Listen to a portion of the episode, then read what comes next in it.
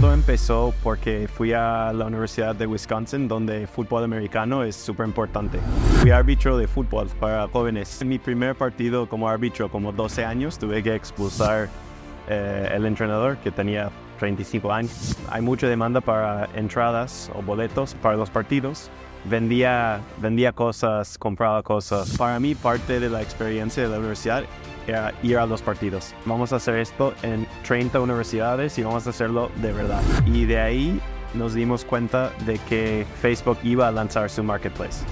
Y siempre digo como si tú sales a la cancha de fútbol y nunca has visto un partido de fútbol en la vida, vas a ser horrible. Y es lo mismo cuando levantas capital.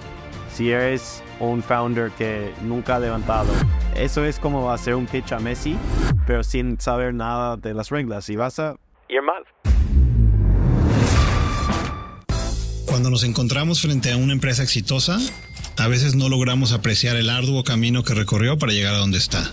Soy José Bielma, empresario, emprendedor e inversionista ángel en más de 70 startups. Te invito a sumergirte en las emocionantes historias que se esconden detrás de los emprendedores que hicieron realidad sus sueños o que fallaron en el intento. En cada episodio exploraremos los desafíos, estrategias y sacrificios que atravesaron para convertir sus sueños en realidad y buscaré exponer historias que no han sido contadas. Cada historia es un relato inspirador que te ayudará a capitalizar tus propios sueños y objetivos.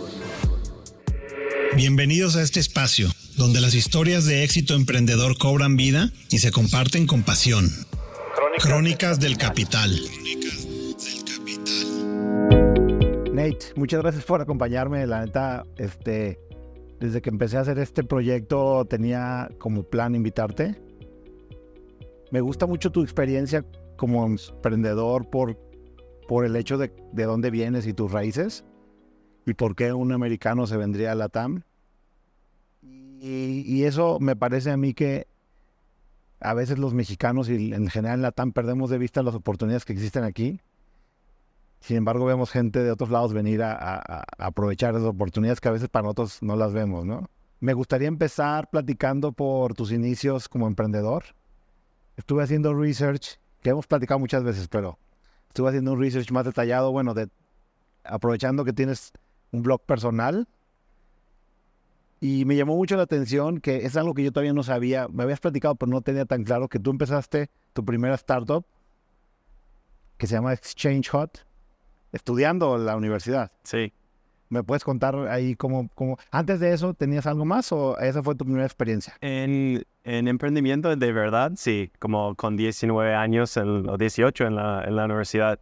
Eh, pero siempre como en colegio o, o más joven. En la prepa. Sí, vendía, vendía cosas, compraba cosas como... El comerciante. Eh, sí, y, y también uno, creo que una experiencia que también me ayudó mucho, que no es, creo, no es emprendimiento, pero fui árbitro de fútbol para jóvenes Okay. eh, desde los 12 años. Entonces tenía como a los papás gritándome cuando tenía 12 años en- y creo que como empieza a apre- aprender a aguantar como todo lo La que es, presión. sí, ser un emprendedor.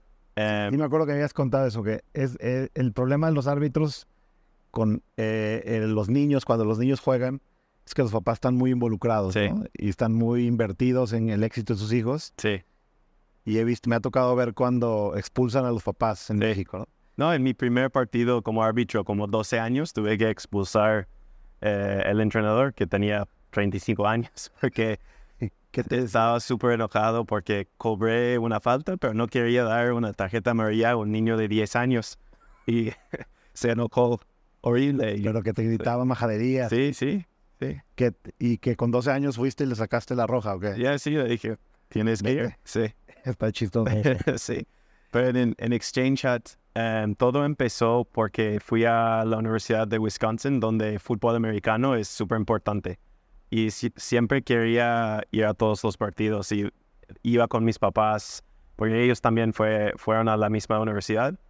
Y iba, no sé, un- uno o dos partidos al año con ellos. Y em, para mí, parte de la experiencia de la universidad era ir a los partidos y hay mucha demanda para entradas o boletos para, la, em, para los partidos. y entré en como la lotería y no gané. No, no me dieron entradas. Pero esa lotería nada más era para comprar abono para toda la temporada. Para, para toda la temporada.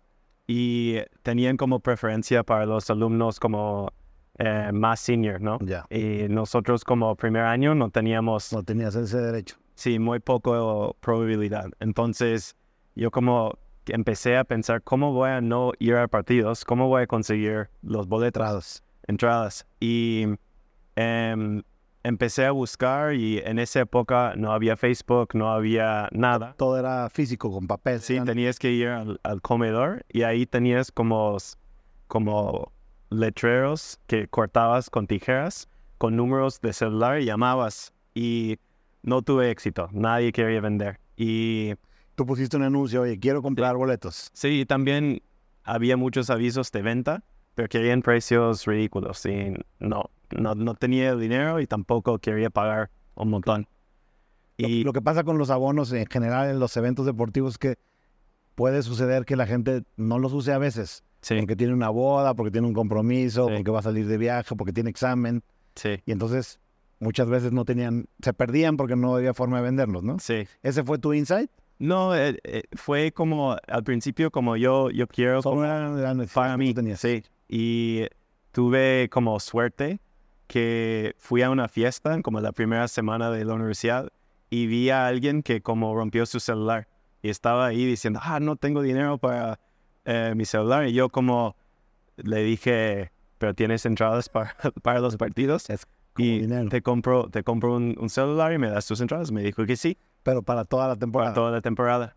Y mis amigos em, estaban como, ¿cómo lo hiciste? ¿Me puedes ayudar? Porque todos ellos estaban en la misma situación. La pregunta ahí, eh, perdón que te interrumpa, pero en el, el valor de, del boleto eh, de la oferta primaria, digamos, de lo que vendía la universidad, era muy bajo, ¿no? Sí, como yo creo que en esa época, no sé, 120, 150 dólares por, toda la temporada. O sea, ¿y cuántos partidos eran? Como 8, 7, 8. Entonces, 15 dólares, sí. Baratísimos. Pero en el mercado secundario sí. Yo creo que querían 400, 450. ¿Y había quien pagaba esos precios? Sí, sí, sí. Sí, había mucha gente que pagaba eso. Y yo creo que terminé pagando 300 o algo así, algo más, pero por por toda la temporada. Toda la temporada. Que sigue siendo muy bajo. Sí.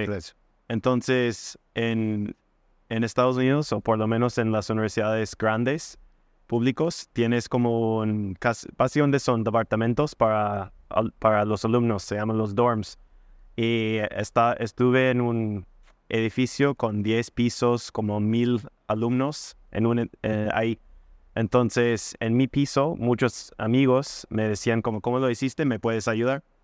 y empecé a, a buscar. El ticket guy, el, el, cuate de los, de los boletos. Sí, y empecé a hacerlo eh, comprando para mis amigos y de ahí, y lo hice como sin ganar dinero para ellos. Pero de ahí sus amigos empezaron a llamarme. Sí, en primer nivel lo hacías gratis. Sí. Pero ya en segundo nivel ya. Sí, y empecé a comprar y vender. Y de ahí encontré un sitio que se llamaba Exchange Chat y empecé a usarlo. Yo terminé siendo uno de los como power users del sitio web. Y después de... Y ahí pregunta, en ese, en ese exchange, pues, literalmente era un intercambio de boletos, la entrega era física, o sea, te quedabas de ver, nos vemos en el parque o nos vemos en la estatua, lo que sea. Sí, sí, tenías que llamar y acordar como dónde juntarse y se liberaba el dinero hasta que... Eh, pagabas en, en efectivo. como cualquier otro marketplace. Sí. Ya. Y yo lo he usado mucho. Y terminando el año, yo había ganado algo de dinero comprando y vendiendo. También para basketball, que también pasaba lo mismo. Y en, en verano em, recibí un mail de Exchange Chat del dueño que, que decía, ya salida de la universidad, no quiero un sitio web em, que de la universidad, me voy. Um, o sea, también era un estudiante el que venía. Un estudiante, sí. Que dijo, eh, ya quiero un trabajo de de veras, ya me cansa. Entonces hizo un, una, una subasta, una, un auction. Órale, ok. Em, y era uno donde nosotros teníamos que mandar la oferta y él elegía el, el, elegía más alto. Entonces yo estaba... ¿Elegía por el precio más alto o había otros Él, criterios? él podría elegir, pero elegía por el precio más alto. Y yo como, como uno de los usuarios como más activos, fue como, ya, es- esto es algo que podría tener sentido. Y yo también había pensado en cómo podría mejorar el sitio o hacer mi propia copia. Y empecé a como hacer todo el research, todo el trabajo de ver cuánto podría pagar.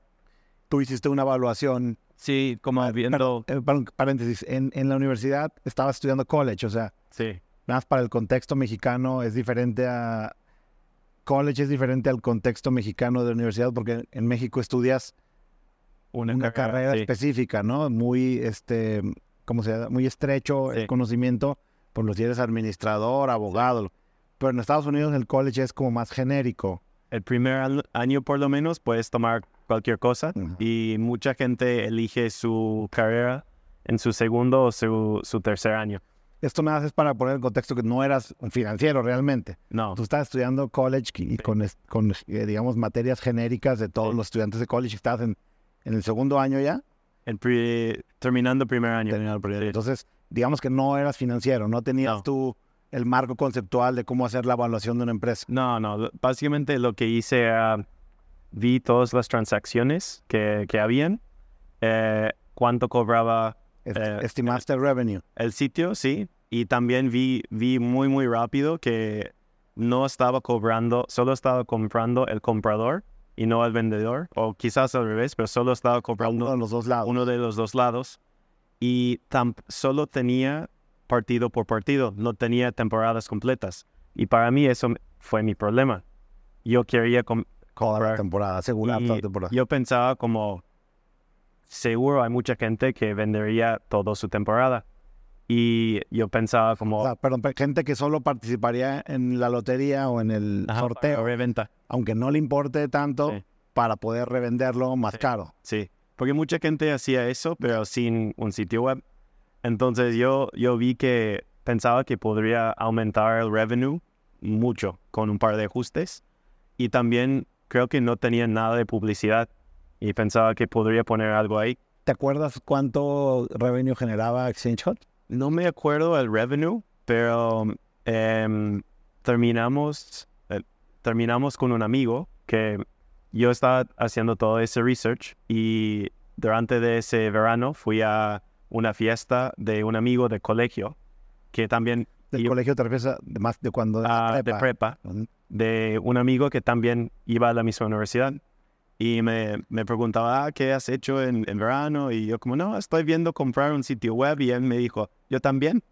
Y nos dimos cuenta que estábamos comprando. Para el mismo. Entonces, Team Up. Se juntaron. sí, nos juntamos y él era más como pro- programador y yo fue, fui como mucho más como al lado de negocios. Entonces, sumamos fuerzas. Él era ingeniero, estaba estudiando Computer Science. Sí. así. Sí, y de ahí decidimos cómo hacer una, una oferta, Una oferta juntos. una oferta juntos. Y nuestra primera oferta fue 5 mil dólares por todo. y em, Tan bajito. sí, nos dijeron, em, estás en uno de los top 3, pero no, no es el, el top. Entonces va a haber una oferta más. Y nosotros creo que pusimos que algo como estamos dispuestos de pagar hasta 7 mil o 8 mil, algo así. Em, que en esa época era mucho dinero para nosotros. Pero aún así, ya viéndolo en retrospectiva, era bien poquito dinero. Sí, pero en, en esa época era mucho dinero para, para nosotros. Y terminamos comprándolo, creo que en como 5.800 o Órale. algo así, eh, poquito más. ¿Y en el tiempo tenías ahorros o cómo le hicieron para comprar? venía de mis, de, de, de ser árbitro, porque ganaba muy bien. Tus sueldos te los, te los Sí. ahorrabas, digamos. Sí, sí. Y em, con los cambios que hicimos, en- después de creo que la primera semana, la primera fecha de los boletos, ya habíamos ganado dinero de vuelta. Como en una... Digo, eso nunca se sabe, pero ¿por qué crees que lo ha vendido tan barato este cuate? No tenían otras ofertas Ya. primero. Era lo que había. Eh, sí, sí, es lo que había. Y también creo que no, el negocio no era tan grande para que alguien no de la universidad iba a querer comprarlo. Él, él, lo veía como que era algo más de, de esa universidad, de, era la Universidad de Wisconsin, y no había pensado en hacerlo en todas las universidades. O quizás lo había pensado, pero ya salió de la universidad, y su trabajo. No le quería dedicar su vida a eso. Sí, entonces hicimos esos cambios de cobrar los dos lados en, vez de solo uno. Creo que aumentamos un poco el, el, el como el fee. Em, y también... ¿Qué, ¿Qué, fee cobraron, te acuerdas? Creo que como 3.5 o 4% o algo así. Bajo, porque em, ahorita todos los que venden boletos cobran 10, 12, mucho más. 15%. O hasta 30 por como StubHub o uno de esos. Es carísimo. Sí. Y, pero como nuestra mejor innovación era agregar eh, los, los season tickets, los planes completos o bono para toda la temporada.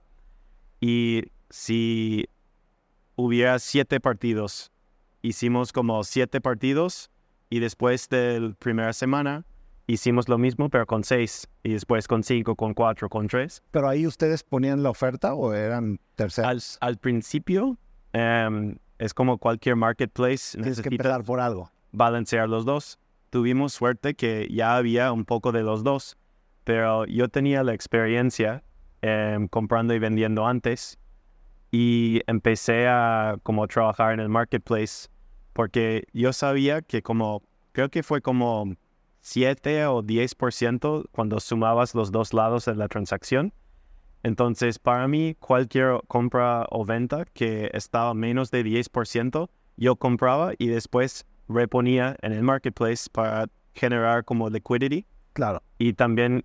Um, Tú eres como el market maker, se llama ese concepto. Sí, exacto. Y el primer año estuve como corriendo, o realmente en mi bici, en toda la universidad, comprando, vendiendo en el sitio. Y...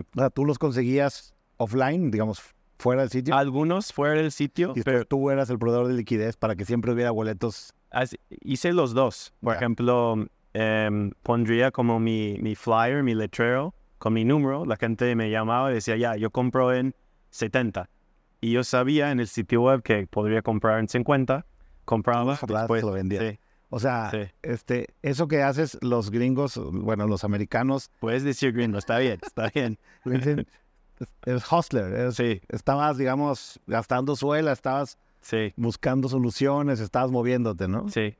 Cuando, cuando ya estaba funcionando esto, ¿en algún momento pensaste en, hoy voy a replicar esto en la región, no sé, en, sí. en, en, en, eh, Midwest, o voy a ir a Nueva York, o voy a irme a... Sí, tuvimos como tres puntos de inflexión importante. Em, el primero era empezando y agregando los nuevos features o planes, donde ganamos, ganábamos mucho más.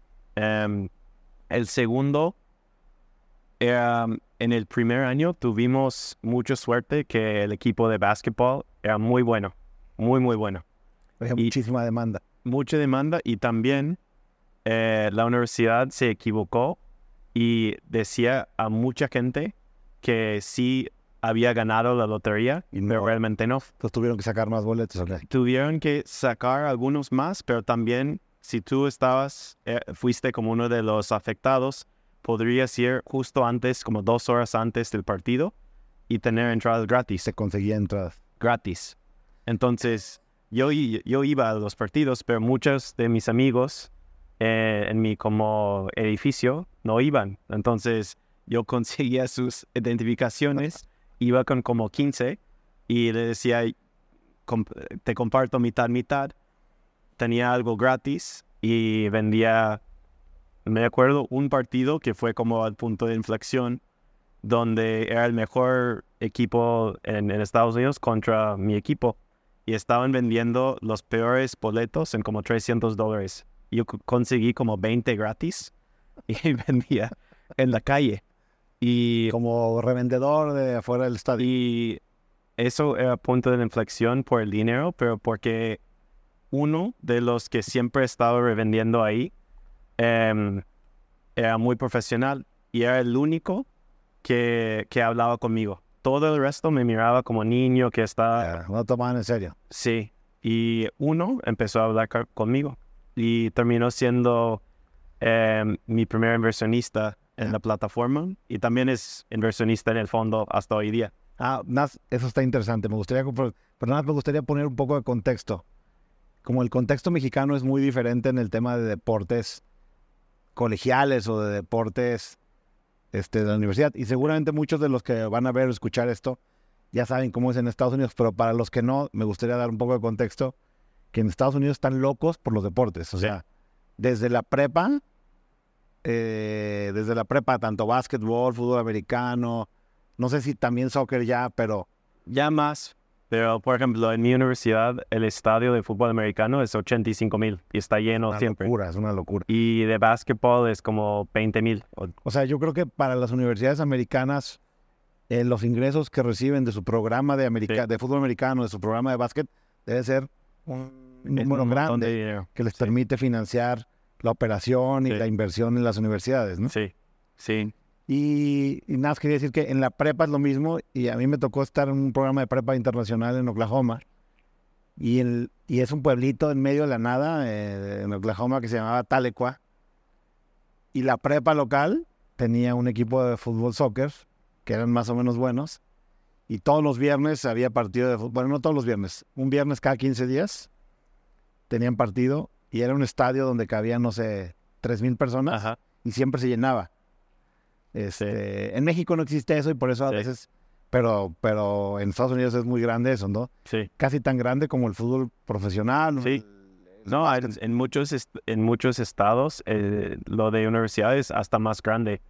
Creo que los seis o ocho estadios más grandes en Estados Unidos, creo que en el mundo, son para fútbol americano de la universidad.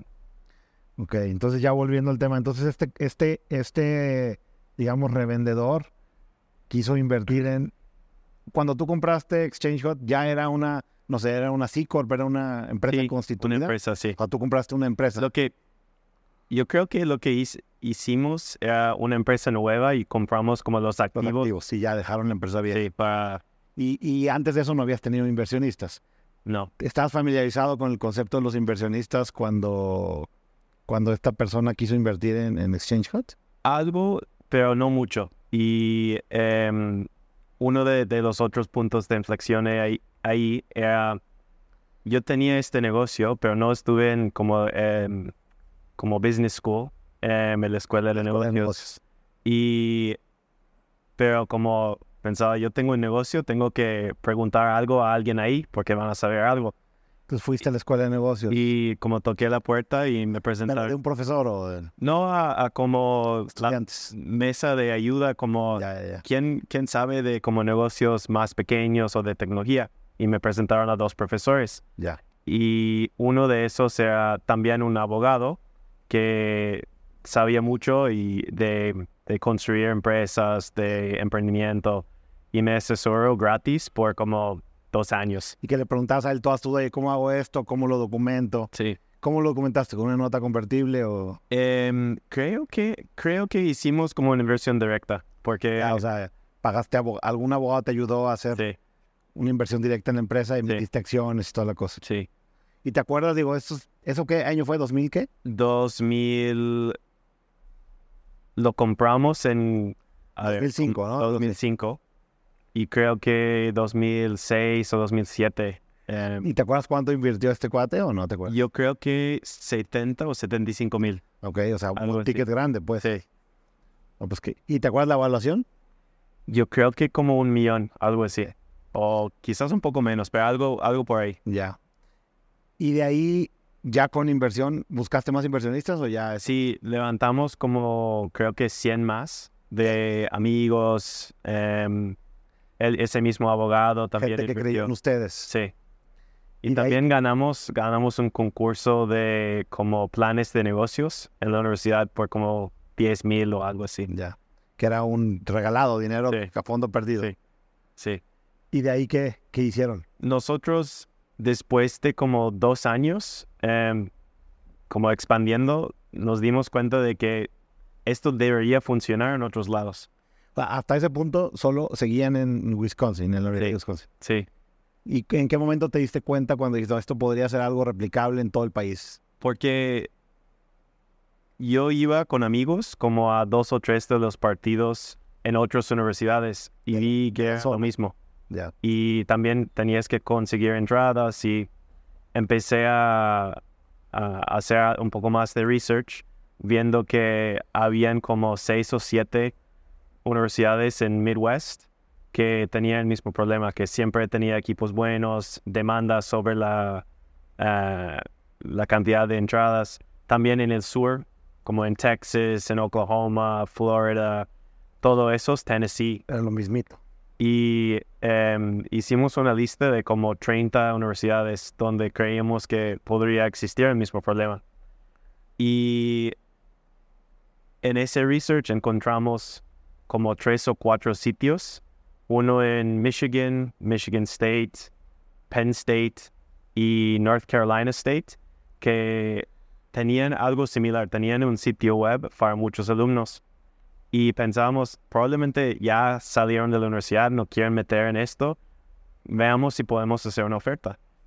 Por eso es cierto, por eso vi en Crunchbase que hicieron adquisiciones. Sí, sí, compramos, hicimos ofertas en cuatro y compramos tres. No, en, hicimos ofertas en cinco y compramos tres. Y em, los tres que compramos no tenían la parte de marketplace, solo tenían eh, compra-venta por forums o hablando de profesores, cosas así. Y nosotros pensábamos, ok, esos tienen publicidad, tienen algo. Yo pongo mi marketplace y vamos a ganar monetizar todos esos, esos sitios. ¿Y se los pagaron en efectivo o les dijeron?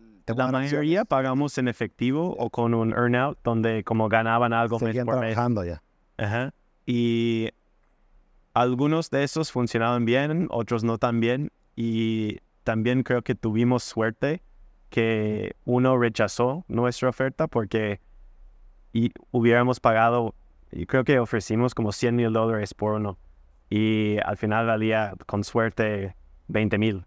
Y nos dijeron que no, eh, por suerte. Y hicimos esas compras y justo ahí em, no había todavía Facebook Marketplace. Y nosotros pensábamos, ok, vamos a ir a levantar un millón o dos millones de dólares, vamos a hacer esto en 30 universidades y vamos a hacerlo de verdad. Y estábamos haciendo todos los planes y de ahí nos dimos cuenta de que em, Facebook iba a lanzar su marketplace. Y Facebook empezó en las universidades en 2005, 2004. En 2004. Nosotros fuimos una de las primeras universidades. Entonces todo el mundo tenía Facebook. En 2004. Pero nada más era red social, no había marketplace para comprar y vender cosas. No, y otra cosa bien como interesante ahí era, hicimos un merge también em, de un alumno de Universidad de Arizona que había hecho lo mismo. Y completamente random, eh, cambió su universidad de Arizona a Wisconsin. Y vio que estaban ustedes. Y me mandó un mensaje por Facebook y nos juntamos y también él, se sumó al equipo. Leí yo en, en, eso no fue en tu blog, eso fue en una entrevista que te hicieron en algún medio, no me acuerdo cuál, no me acuerdo si fue Forbes o algo, que les, les preocupó mucho lo de Facebook. Sí. Que el miedo los paralizó. Sí. ¿Qué pasó ahí? Sí, nosotros em, eh, teníamos todo el plan listo, eh, teníamos la tecnología, teníamos todo listo para como ejecutar. Y tenías que ejecutar súper fuerte en agosto, porque todos los alumnos nuevos llegaban y también empezaba la venta, la venta de boletos, pero también eh, la compra-venta de libros usados que también teníamos. ¿Eso lo hicieron desde el principio o es algo que salió después? No, estaba ahí desde, desde siempre no ganamos casi nada ahí, pero era un servicio que la gente sí le gustaba. Entonces la gente te conocía y pues sí. a lo mejor ya después podría comprar y vender boletos. Sí. Y creo que no me acuerdo exactamente cuándo, pero em, nos dimos cuenta de que Facebook iba a lanzar su, su API. Esto era 2008. Antes de lo entrar a Facebook, y para hablar un poco de pagos y de tecnología, ¿los pagos se hacían con tarjeta de crédito los pagos de la comisión, sí, tenías que poner tu tarjeta. Porque parte, para cobrar, pero también para como tener un castigo si comprabas y no hacías la transacción. Pero digamos que ya cada quien se pagaba en efectivo. Sí. Ya. O sea, tú solo cobrabas, no es que cobraras todo sí. y después dispersaras. Sí, en, en, esa época también era muy chistoso porque no, no tenía Stripe. No había Stripe, no había nada. Tenías que hacer un deal con, con un banco. Hicimos Authorize.net, que era como el, típico en esa época. Pero teníamos que tener un spreadsheet, em, no un spreadsheet, en el base de datos encriptado teníamos que bajar todas las transacciones, poner como un encrypted eh, token sí, sí, sí. que subíamos como archivo a authorize.net. Entonces compra, eh, cobrábamos como una vez cada mes o dos meses, porque todo un día cobrando. Y... Sí, eran esos procesos arcaicos de antes, no, no era en tiempo real. Sí, y ah, muchas veces como la gente... ¿Se eh, olvidaba? no solo se olvidaba como cambiaba su tarjeta o hacían... Llegaban, llegaban al límite de, crédito sí. y no podías cobrar. Sí, sí. Y era una realidad del, del, del negocio. Del negocio y de la tecnología en el momento. No, y me acuerdo los primeros dos años, yo tenía que llamar uno a uno a los que sus tarjetas no funcionaban. Para cobrarles. Sí, como 80% estaba como, ah, perdón, no sabía, ya cambié mi tarjeta. Y 20% era como, no, hasta ahí. Ya, ya, ya no te va a pagar. Sí. Y eso no cambió hasta mucho después, para ti ya no te tocó. Sí, mucho después. ¿Y cómo fue que cuando entró, Facebook y lanza su marketplace, usted dijo, ya, ya valimos, nos van a matar? Escuchamos eh, como el rumor que iban a hacer F8, que era su conferencia para su plataforma. Y su como killer app de la plataforma era el marketplace, que tenía classifieds y todo. Sí, que iba a competir con, ¿cómo se llama? Craigslist. Sí. Y no me acuerdo cómo, pero eh, llegamos a, como head del platform de Facebook y lo llamamos. Y tuvimos una llamada con él em, y nos dijo, sí, va a pasar, pero te invito a, a, a, tratamiento. ¿Integrarte o qué? solo para como ver em, y también era como un, un, un, hackathon después del evento y fuimos al lanzamiento en, 2008 y nos quedamos para el hackathon. Eh, conocí muy brevemente a Zuckerberg que estaba ahí. Okay. Em, y con el programador que estaba con nosotros ganamos el hackathon eh, y ganamos un premio de como most likely to make money con una idea que, que teníamos y nos regalaron un, un Monopoly custom, customizado por Facebook que regalé a alguien, pero probablemente valía mucho dinero hoy. Lo habías guardado. Sí. Y como collector's item. Y volviendo después de, del evento, nosotros como, no, no, no vamos a poder competir con esto. Em, y cambiamos todos los planes y solo lanzamos en como uno o dos. Pero algo que aprendimos es que eh, el lanzamiento de Facebook eh, se demoró dos o tres años en hacerlo bien y hubiéramos ganado por... simplemente porque tú estabas ya con algo funcionando. Sí, y, nuestro producto, el marketplace en sí, con compra-venta, em, era mucho mejor que solo un listing. Em, entonces teníamos el mejor producto y también estábamos ahí. Em, y, pero decidimos no hacerlo. ¿Y te arrepientes de eso? Sí, no. Por un lado, sí, porque creo que podríamos haber construido algo más grande. Pero por el otro lado, no, porque terminamos eh, vendiendo la empresa como un año después. Te llevó a, digamos, terminó bien, pero... Sí. Pero eso te dio aprendizajes. ¿Cuál fue el principal aprendizaje? Es, no, el miedo no te puede paralizar. Sí, no puedes tener miedo de la competencia. Algo que dicen mucho, en, veo mucho en Twitter, gente de Silicon Valley, es que es más probable que te mueras de inanición a que te mueras por un competidor, ¿no? Que te mueras por tus propios errores, porque no construiste algo valioso, no construiste algo que alguien más quiere usar o pagar por ello, o porque te peleaste con tus socios, o porque se te acabó el dinero, por lo que sea. Sí. Y rara vez es porque llegó un competidor y te mató, ¿no? Sí. Y eso es algo que tú se lo dices a tus... Sí, siempre. A, a los emprendedores. A los emprendedores. Sí, porque hay muchos, especialmente los más nuevos, que están como hasta casi paranoicos. Aterrados, ¿no? Sí, de lo que están haciendo la competencia o em, alguien que está como dos saltos distintos, pero podría en algún momento llegar ahí. Se asustan. Y sí, Sí, me ha tocado emprendedores que quieren que firmes, ya menos, pero antes, hace mucho, cuando yo empecé, había emprendedores que querían que firmaras NDA para, Sí. para picharte. sí, Y eso ya cada vez es menos común. Sí. Pero es un poco eso, ¿no? Que están aterrados por Sí. la competencia. sí. Hay como uno de, de mis amigos en Wisconsin que también fue como mentor em, en, en ese primer negocio, em, que tenía una presentación eh, para emprendedores que era como, ¿cuál es más valioso? Eh, ¿Una hamburguesa una idea que vale un millón de dólares? Hamburguesa, porque puedes comerlo. Claro. Una- y- La idea no vale nada. no vale nada. Si no la construyes, no vale nada. Sí.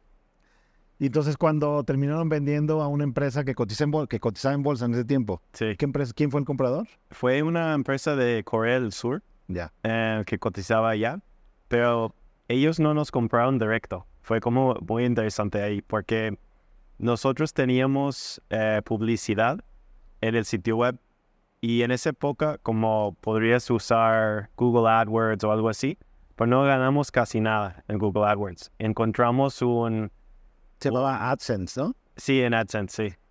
Y mm, encontramos un, un como specialized ad network, como un ad network solo, Especializado. solo para la universidad. Y ellos pagaban como creo que siete o diez veces más Ya. que Google y también podríamos vender publicidades directo si quisiéramos. Entonces, em, ellos La, la parte de la compra fue más por la parte de la publicidad que por los boletos. es lo que pasó es que teníamos creo que la mitad de los ingresos en publicidad y la mitad en, en transaction fees. Y la empresa de publicidad es lo que los coreanos querían comprar. Ya. Entonces ellos llegaban a nosotros, decían, nos decían, tienes que firmar un contrato de exclusividad por tres años. Y dije, no, no voy a hacer eso. Em, págame algo por ahora. Y me, no, no podemos. ¿Por qué quieres eso ahora después de dos años trabajando en conjunto? No, es que nos van a comprar. Le dije, compra a nosotros también. Y nos dimos cuenta de que creo que como la mitad de sus impresiones estaban nosotros Con ustedes. y nos compraron como en Fue parte del deal global. parte del día. Sí. ¿Y, ¿Y qué edad tenías en ese tiempo? Em, yo creo que como 21, 22, por ahí. Porque, Súper joven. Ya tenías algo de liquidez. sí, Eh, es muy común en Estados Unidos y muy, mucho menos común en los países latinos el dropout, ¿no? La gente que se sale de la Sí. universidad para emprender. En, en, en, nuestras sociedades latinas, seguramente lo has visto, es mucho más importante el título, ¿no? Y sí, los papás, y sé que en Asia es lo mismo, es muy parecido, que los papás quieren que a fuerzas te gradúes, ¿no? Que es muy importante, le dan mucho valor al título universitario, al diploma, digamos. sí.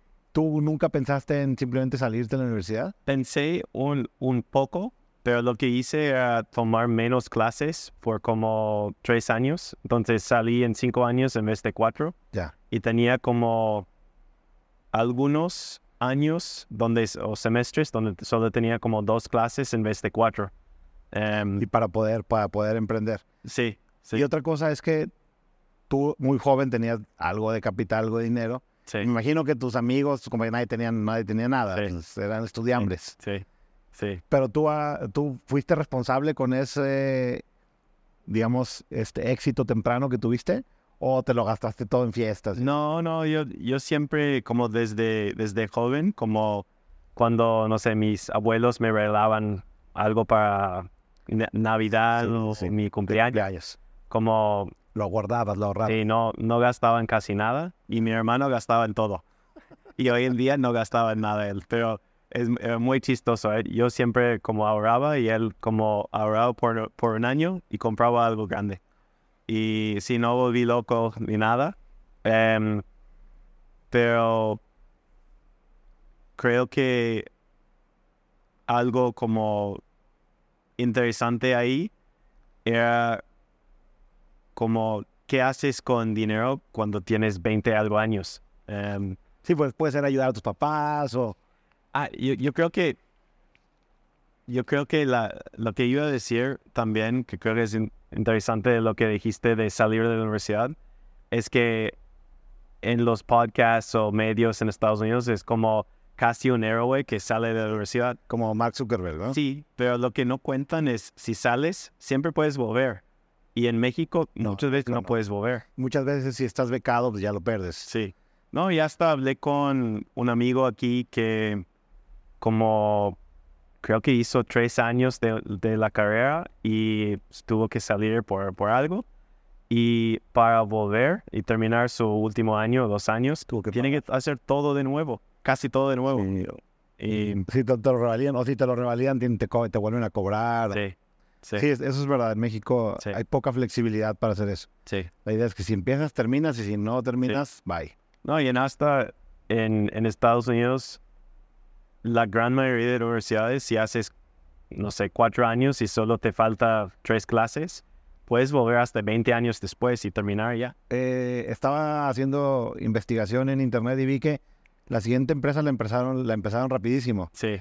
Que se llamaba este, Entrusted. Que en vez de con D al final le pusieron T. Sí, sí.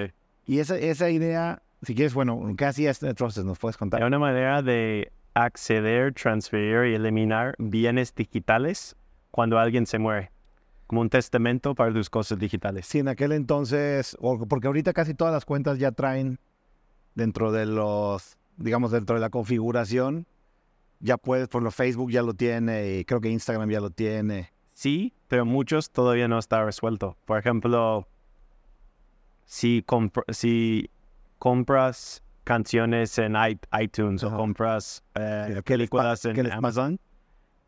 Ahora, como si ves la letra chica, se muere contigo. Nadie más puede eh, tenerlo si no tienen tu clave. Claro. Y también ahora no es tan, tan tanto problema, pero en esa época tenías como dos gigabytes gratis para eh, fotos, por ejemplo. Y la gente compraba como 20 más para fotos de sus niños, algo así. Y si alguien se muere o la tarjeta vence, pierden las fotos. Chao. Entonces teníamos dos tipos de clientes. Eh, dueños de pymes que necesitaban claves de sus socios si alguien como se muere inesperado. Y cosas mamás que querían como guardar fotos de sus de bebés, sí. y, y, y, pero qué o sea, eh, eras como un, una bóveda donde la gente guardaba claves o te conectabas con esos servicios por APIs o... Empezamos, empezamos solo con em, un testamento digital. Yo quiero pasar esto a esta persona y podrías poner tu clave y, guardarlo. Después nos dimos cuenta de que nadie quiere planear por su, su muerte, hasta especialmente en Estados Unidos. Em, tuvimos clientes en México y Japón, porque México tiene Día los Muertos y Japón tiene algo similar. Pero Estados Unidos, no. La gente... No quiere hablar del tema. Sí, y mucha gente, hasta la gente que está haciendo su testamento, hicieron en estudio grabando la conversación, la gente dice, en vez de cuando me muero, quiero, sí me muero, dicen. Obviamente sí van... Tarde o temprano da Sí, entonces... Es inevitable. Sí, entonces era muy complicado em, el negocio. Entonces tendrías que, tenías que iterar con el lenguaje para comercializar. Eso, y también agregamos un producto em, para la gente que no planeaba. Entonces, hicimos, no me acuerdo cómo se llamaban, pero básicamente con los correos hicimos un, un sistema para chequear como a 300 eh, sitios para ver si tenían una cuenta o no. Y de ahí hicimos como una lista, un reporte, y la familia o los abogados podrían llamar uno por uno en vez de llamar a 300, podrían llamar a 20. Ya. Y ayudamos a... Hay uno que me, me acuerdo mucho, era... Em, se murió como el esposo, em, que tenía un negocio en Internet. Y él era la única persona que tuvo acceso al servidor, a los pagos, a todo. Y nadie que... a GoDaddy también. Y no querían entregar la información a la esposa, porque em, tenía que pasar por todo el proceso legal, que es tres, cuatro, seis meses. Hasta que, hasta que un juez les mandara una orden. Sí.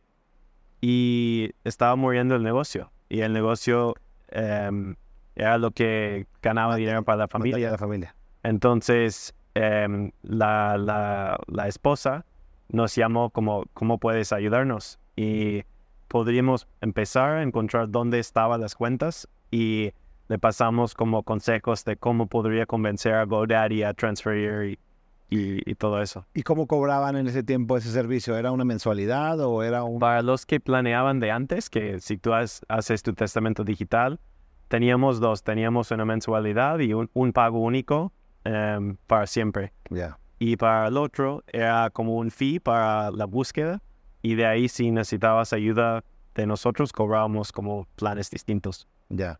Pero era un negocio muy difícil. Nosotros fuimos, yo diría, 20 años temprano. Em, todavía no está resuelto.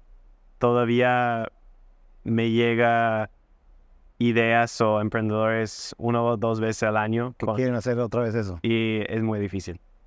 Y... Ah, ¿En ese contexto fue cuando se fueron a Chile? Sí. Sí, nosotros en verdad la idea original era de mi, de mi socio, eh, alguien que no conocía, pero como tres amigos y un par de profesores me decían, tienes que conocer a Jesse, que tiene esta idea, ya la presentó en un evento y necesita a alguien con experiencia. Y mm, conocí a Jesse y como después de dos o tres juntas decidimos como ya vamos, vamos a... Vamos a juntarnos, vamos a ser socios. Y nosotros, los dos, teníamos otros negocios de antes. Él tenía una distribuidora de agua purificada para la universidad.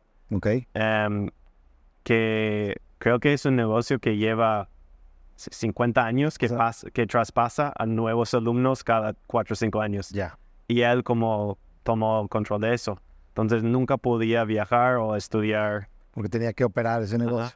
Y yo también con mi negocio no pude hacer un intercambio o ir a otro país. Por lo de, por lo de Exchange, Huts. Entonces, nosotros estábamos ahí, eh, lanzamos el producto en South by Southwest en 2009 em, y nos, nos gustaba mucho Austin y también fuimos a San Francisco y decidimos ya, no vamos a estar en Wisconsin para invierno. Ya hemos vivido todo. En Wisconsin has el, contexto es que hace muchísimo frío, ¿no? Mucho frío. Mucha nieve. Menos 20, menos 30. Empieza que en octubre. Como noviembre, sí. Y termina en marzo. Marzo, sí. Y esos cinco meses son espantosos. Sí. Y el plan era ir a Austin o, San Francisco.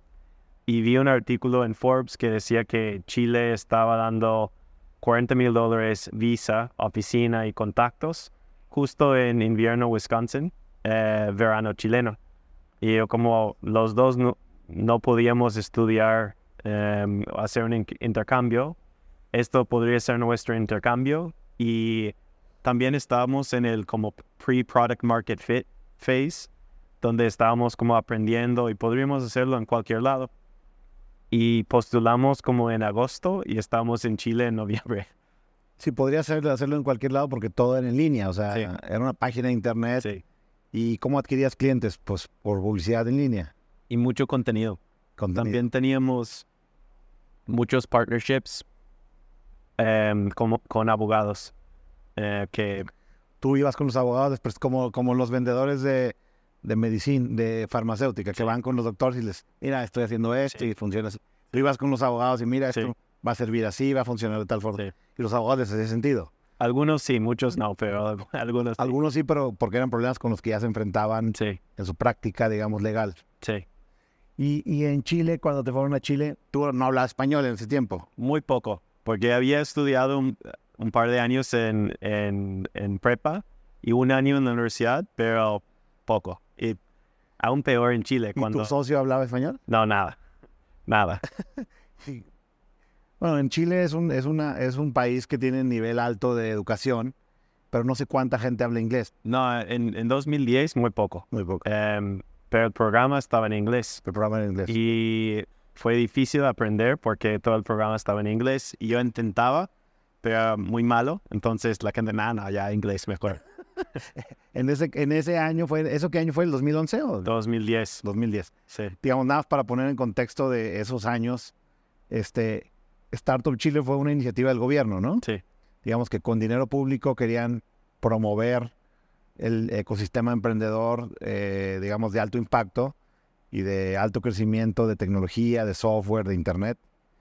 Y ellos fondearon esa, que era como una aceleradora. Sí, hasta eh, realmente como no fue aceleradora, era más como su tesis era en vez de dar como rebajas de impuestos a empresas grandes o construir un parque de, de innovación o algo así por 300 millones de dólares, mejor como invita a gente que ya está emprendiendo, inteligente, y si haces como una masa crítica de emprendedores y lo presentas a la gente en Chile que ya están aprendiendo, emprendiendo en sus propias cosas, algo va a pasar. Y es mucho más barato que las otras cosas. Era como sembrar ahí un ecosistema chiquito sí. que creciera. ¿Y funcionó? Sí, sí. Nosotros fuimos, creo que empresa 5 y creo que hoy en día llevan 3.000 o 4.000 eh, hasta, hasta, el día de hoy sigue funcionando. Sí. Sí. ¿Y de ahí ha salido alguna empresa grande de ese programa? Hay un par, sí. Em, probablemente el, más grande, más exitoso eh, se llama Todoist, que es uno de, es probablemente el To app, uno de los más grandes en el mundo. ¿Es eh, como de, pendientes o...? Sí, sí. ¿Y, es, ¿Y los founders, los fundadores eran, eran chilenos? No, uno eh, era de, de, de Dinamarca. Eso está interesante, ¿no? Que traían gente de otros países. Sí. Que otra gente de otros países iba a, emprender. Y muchos, me imagino que algunos se quedaron. Sí, muchos se quedaron. En, en mi generación de 25 eh, empresas, em, no he hecho los números todavía, pero por lo menos la última vez que, que, hice como una revisión, por lo menos como creo que 10 de 25 dejaban algo ahí, que sea trabajadores, una empresa, algunos, como dos o tres de mi generación, se casaron con chilenas, eh, oficinas. Compraban este, inmuebles. Sí, entonces fácilmente em, repagaban la inversión em, dos o tres veces por... Sí, porque se puede decir que tú también de alguna forma te quedaste ahí porque... Sí. Porque iniciaste Magma, que vamos a hablar más adelante de eso. Sí. Este, con, con la nueva empresa te vas a Chile ¿Y qué pasó con la empresa? O sea, eventualmente empezó a crecer. ¿Encontraron product market fit o no? En, en la parte de B2C, como a consumidores, no encontramos product market fit. Era muy difícil. No, era, no había forma, no había... ¿Era difícil cobrarles? Sí, y, ¿La no es algo, quería pagar por eso? No es algo que puedes poner un Google Ad y como alguien de la nada vea tu Google Ad y dice... Ah, voy a planear para el Exacto, nadie quiere hacer eso. Em, entonces, decimos como ¿cómo podemos hacer esto donde ya hay clientes y nuestra estrategia era ir B2B y vender a compañías de seguros? Ya. Y dos, hay dos compañías de seguros muy grandes en Wisconsin donde tuvimos reuniones y contactos fáciles. Y uno de esos, nuestra propuesta era regala todo nuestro producto a todos tus clientes de seguro de vida gratis, páganos algo pero tenían millones de, usuarios. Y uno nos dijo, sí, suena muy bien, em, pero tú tienes que rehacer todo tu producto para llegar a nuestro em, nivel de seguridad para empresa de seguro. Si tenías que ah, hacer software que cumpliera con los estándares que ellos querían. Sí, y costaría yo creo que a 3 millones o 4 millones de dólares. Entonces, decimos, ya, ok, vamos a levantar el capital. Y empezamos a levantar. Y en ese proceso, con mi socio, nosotros como realmente queremos ser como los hombres de la muerte por 10 años, si levantamos 4 o 5 millones de dólares, o mejor como no lo hacemos. Y tomamos la decisión que no. Em, todavía tengo negro, pero nosotros como Um, decidimos, no, no, no, esto no. Y vamos a buscar una, una Aquahire. Y ese como industria tenía conferencias y habíamos ido a un par de conferencias donde conocimos, em, teníamos como dos competidores en Estados Unidos, uno en Europa y nosotros hicimos, lo que hicimos muy, muy bien era publicidad y marketing. Um, calculamos un, o hicimos como un mini estudio de cuántas personas iban a morir en Facebook cada año. Y eso se hizo viral, estaba en todo el mundo. Nuestra primer publicidad era Financial Times, segundo Washington Post. Estamos en New York Times Magazine. Esa publicidad gratis que fue a base de contenido. Sí, y estamos en todo el mundo. Y la empresa de Europa era un spin-out de un banco suiza que estaba ofreciendo un, un como bóveda super seguro para cosas digitales. Y la idea era que iban a desarrollar nuestra parte de transferencias, pero también realmente lo que querían era la publicidad y el nombre que habíamos hecho en Estados Unidos. Entonces hicimos un, un deal rápido, em, no mucho dinero, con un earnout donde si muchos de nuestros clientes pasaban a ser clientes de ellos, ganábamos más. Em, y ya terminamos con, con eso. ¿Eso en qué año fue? 2012, creo, o 13, 12 o 13. Lo interesante en ese entonces es que te, quedaste, realmente te quedaste viviendo en Chile. Sí. O sea, hiciste amistades, hiciste relaciones de negocio, iniciaste una empresa. Bueno, no sé si ya le habías iniciado la empresa de real estate que se llama Andes Property. Sí. Digo, nada más ahí como que es un poco lo que eh, muestra un poco que y es una historia que se repite en estas conversaciones que he tenido con los emprendedores, que están siempre buscando hacer cosas, ¿no? Y como que están inquietos y no, no, no se mantienen, digamos, este, quietos, siempre están tratando de hacer cosas nuevas. Una cosa que tú hiciste fue Andes Properties. ¿Qué, qué, hacían exactamente? Nosotros, eh, todo partió por Startup Chile. Em, siendo la generación pilota de Startup Chile, compañía 5, no había nada de contenido en inglés Em, casi nada de Chile y cero de emprendimiento en Chile. Entonces, eh, ya hablamos un poco de mi blog, pero empecé a hacer artículos solo para mis amigos y mis papás. Y, para, ti, para consumir. Sí, para mandar un link a, mis amigos con como, no sé, eh, restaurantes que me gustaba, vino que me gustaba, viajes. Em, y cuando llegaba la segunda generación, la primera generación de Startup Chile con 100 emprendedores, em, llegaban todo a mí porque no había otro. Y me pedían pásame, pásame tu... ¿Qué eran artículos o eh, artículos, consejos y, y, también me preguntaba cosas que no estaban ahí, pero que ya, ya viviste aquí un año, ¿cómo abriendo un departamento? ¿Cómo consigo un celular, porque en esa época era muy difícil conseguir. No había, no había pospago, era todo con contratos. no, tenía solo, eh, solo como prepago, okay. pero prepago era un robo. Entonces, querías tener algo como recurrente. Sí, de un, con, un, contrato. Y sí, eh, creo que mi socio Jesse, que fue conmigo, como gastaba 20 dólares en mensajes de texto en como dos horas. En ese mes. En el, sí. Y entonces sí me llegaban muchos, muchas preguntas. Porque vi que hiciste, después ya lo hiciste en forma, hiciste libros, ¿no? Sí. Y los publicaste. Sí.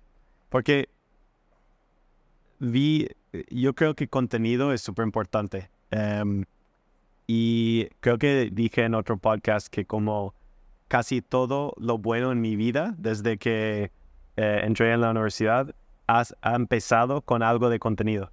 Em, y siempre como veía maneras de como reempaquetar el contenido que ya tenía para como reusarlo para generar más ventas o más... Em, en esa época como nadie hacía libros, ahora hay mucha gente que hace libros, pero hacer un libro, como ser autor, en esa época era algo como, ah, wow. Entonces hice... Era la época, digamos, pre-internet y pre... Todavía internet, pero no había como tanto self-publishing.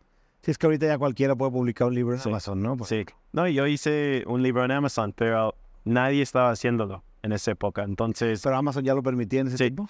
Sí. Y entonces terminé con tres libros eh, en Amazon que realmente no ganaba mucho por la venta de los libros, pero todo era como lead generation para por un rato hice como consultoría, ayudaba a la gente que quería entrar en Startup Chile. Y ya. corregía su postulación. ya, ya. Como los que como los que dan consulting para entrar a estudiar el MBA en, en las universidades americanas. Sí. Que hay toda una industria de eso. Entonces tú lo trataste de replicar para Startup Chile. Sí, empecé a hacerlo y pero en verdad todo eso era para como generar leads para Andy's Property. Y todo eso salió cuando llegué a Chile. Llamé a un, a, un departamento que estaba en venta. Escucharon mi acento en, en, en Sí. Escucharon mi acento y me cobraban, voy a decir, como mil dólares. Tenía un amigo... Un americano. Eh, tenía un amigo chileno que conocí en Wisconsin en la universidad. Le dije, llámalo por mí, por favor. Y cobraban la mitad. Entonces dije, va a pasar a todos que llegan Um, cómo, cómo puedo como ser como mi amigo chileno que me ayudó. Em, y empezamos con dos amigos a, buscar departamentos que estaban dispuestos de arrendar a extranjeros, que era muy difícil arrendar como extranjero. Y de ahí vimos oportunidades de comprar, porque hicimos la matemática y teníamos toda la demanda de los de Startup Chile y en real estate necesitas como demanda para, para arrendar. Y si puedes como casi asegurar tu demanda, puedes hacer ofertas muy, muy, con mucha confianza que vas a ganar dinero. Claro. Entonces compramos dos departamentos eh, entre tres amigos. Em, creo que en esa época valía 50 mil dólares cada uno, algo así. Que eso ya no, ya no existe. No, ya no existe. Pero um, y, lo rentabas. Sí, ah, sí los amueblaste y se los rentabas a otros. A los de Startup Chile. Chile. Y terminamos como comprando un par más cada año. Pero además eh, contratamos dos personas que también buscaban otros departamentos amoblados, donde hacíamos un trato para, eh, donde decíamos, mira, tú quieres 400 dólares. Em, yo creo que si lo amoblamos, puedo cobrar mil. Claro. Entonces, em, te pago, si lo arrendamos, te pago lo que tú estás pidiendo hoy. Además, te compartimos el resto mitad, mitad. Hicimos administración, contratos, también tema de pagos, porque los extranjeros, la mayoría no querían tener cuenta local. Em, hicimos el tema de aval en Chile, era muy complicado. Em, y nosotros como tomamos, no sé, tarjeta de crédito o cosas así, que para mí era mucho mejor que una aval. Claro. Y empezó así. Y siempre era como un side project. Em, que fue como un problema real que tuve, que vi que podría solucionar. Sí, no es un startup, pero es un negocio que, sí. que lo han... Y así sigue existiendo. Sí, sigue existiendo. Tuvimos que cambiarlo por la pandemia porque pararon Startup Chile como dos años, entonces convertimos casi todo en eh, departamentos de largo plazo normal, sin muebles. Em, pero fue como un muy buen negocio por ocho años. O... Felicidades. Y en este, en este punto fue cuando vendes eh, tu segunda empresa. ¿Y cómo empezaste a pensar en que podías tú ser inversionista de otra startup? Yo imagino que estabas en el ambiente Startup Chile y veías ahí oportunidades, ¿no? Sí, em, terminé vendiendo Entrusted y decidí quedarme en Chile porque por lo que pensaba que iba a ser un año más para aprender algo de español y ver qué podría... ¿Ya, en ese tiempo ya habías aprendido español? Como no fluido, pero suficiente para, comunicar. hacer todo. Em, pero quería como terminar de aprender y hablar bien. Um, y mi plan era trabajar en un startup chileno para ver cómo era realmente trabajar ahí. Y em, en el primer asado que fui en Chile en 2010, me presentaron a, a Danny, que era el fundador, cofundador de Corner Shop, en esa época de Groupon Latam, y eh, otro emprendedor que tenía un sitio de eh, como un Eventbrite para Chile. Y hablé con los dos y decidí eh, quería trabajar en, el startup de eventos porque es mucho más pequeño Y lo que yo quería era aprender español, básicamente, y ver cómo era realmente hacer negocios en Chile. Y trabajé ahí como ocho meses. Me pusieron como marketing en español y tuve que aprender. Em, entre... ¿Cómo se llama? Welcu. Welcu, sí. Y, hacían ticketing como Boletia y como Eventbrite. Sí, sí. Para todo tipo de eventos. Normalmente como eventos corporativos. Em, no como... Tenían algunos conciertos, cosas así, pero la gran mayoría eran eventos corporativos. Y de ahí, como aprendí mucho, mucho más español, ya estaba fluido, pero también fui a Argentina para ayudarlos a abrir ahí. También vi todo el proceso de abrir en Colombia, eh, un intento de abrir en Brasil, pero en esa época Sao Paulo era más caro que New York por el tipo de cambio y aprendí un montón. Y de ahí em, volvió como empezó una oportunidad que nuevo de algo que me pasó en Startup Chile.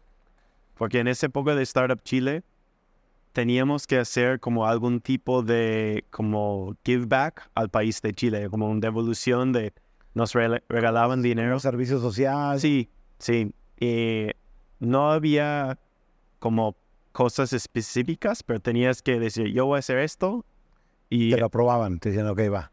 Y con como ocho emprendedores del programa decimos, ¿qué podemos hacer que es interesante, fácil, pero también hay un impacto?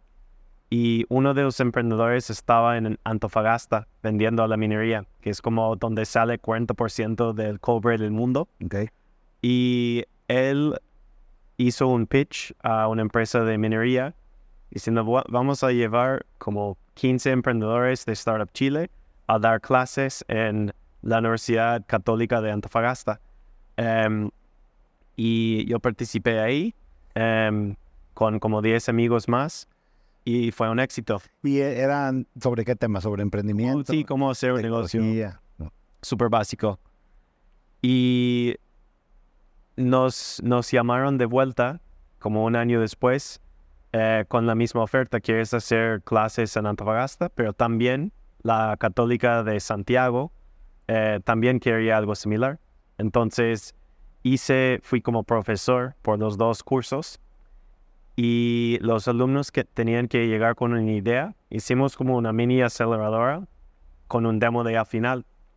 Y creo que fue uno de los primeros o hasta el primer demo de la TAM en 2011 y conseguimos un budget de, eh, de la universidad para mandar los em, mejores proyectos a Demo Days en Stanford, en Babson, Virginia Tech.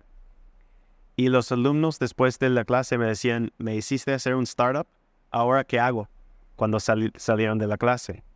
Empecé a ayudarlos em, y me di cuenta que estuve haciendo todo lo que hace un inversionista, menos la parte importante de dinero.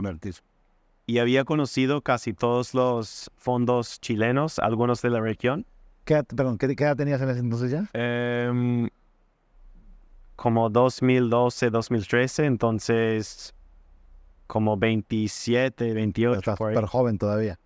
Y eh, básicamente... ¿Había, fondos ya en ese tiempo de, de capital de riesgo en, en, Chile? Algunos en Chile. Em, también algunos... ¿Eran grandes o...? Habían algunos que tenían, eran como asset managers de otras cosas que lanzaron fondos de venture capital, como 20, 20 millones de dólares. Ya, ya, ok. Y había conocido a todos ellos, algunos de en la región, y había como mucha gente como buena onda, pero que no, eh, por un lado no tenía experiencia en tecnología, o si tenían experiencia, solo estaban enfocados en, sus, en su ciudad.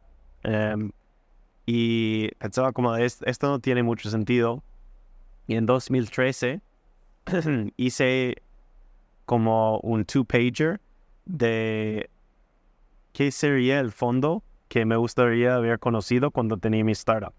Y básicamente era algo que mezclaba lo mejor de Estados Unidos con términos como entrepreneur friendly, directo, safes, cosas así. Ni siquiera safes en esa época, creo que notas convertibles. Em, pero con conocimiento local para realmente poder hacer negocios, porque siendo como gringo en Chile, no te van a tratar en serio, eh, tomar en serio cuando vas a un retailer grande. Necesitas una familia que conocen. Alguien que te haga como sponsor, como alguien que te, este, te reciba y te dé un, ¿cómo se llama? El em, warm intro. Sí, como social proof, ¿no? como proof, exactamente. Entonces hice ese plan y le comenté a los amigos de Startup Chile y, la gente que estaba en el programa que eso era mi idea. Me dice, ah, ya, súper interesante. Y como cuatro o cinco meses después me llamaron em, uno de los fundadores de Startup Chile o Founding Team. Me decía, tienes que conocer a Francisco. Em, y eso era Francisco Sainz, que es cofundador de Magma. Um, tienen un family office chileno y estaba buscando cómo hacer un give back a la próxima generación de emprendedores en Latam, pero también diversificar sus inversiones en, eh, en su family office. Y en como diciembre de 2013 me junté con Francisco, em, le dije, le conté mi plan. Él lo que quería hacer era más inversión en pymes, no tecnología. Sí, sí. Para eh, negocios tradicionales. Ajá no de internet ni nada. Para después poder quizás venderlo a su family office o otros family offices. Y le dije, eso podría ser, pero mira mi plan de tecnología. Y me dijo, ok, escríbeme algo y nos, nos juntamos en una semana más. Hice un plan que creo que vamos a publicar porque el, en enero es el 10... El décimo aniversario. Ajá. Y básicamente hice un diagnóstico de de mercado, de qué podría pasar, em, qué tendríamos que hacer si íbamos a hacer un fondo.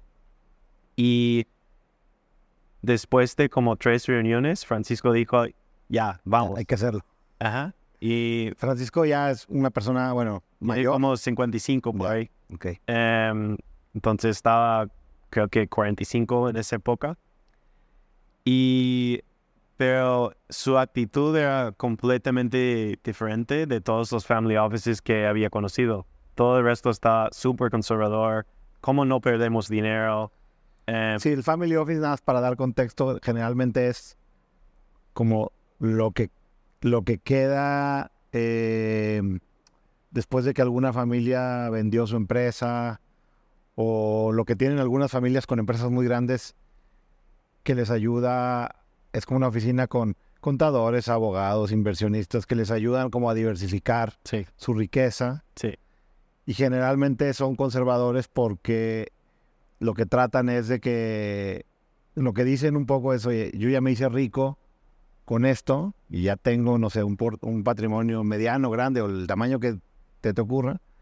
Entonces el enfoque del Family Office es cómo no perder ese patrimonio. Pero también y hay, hay menos family offices así ahora porque hay más, competencia de venture capital.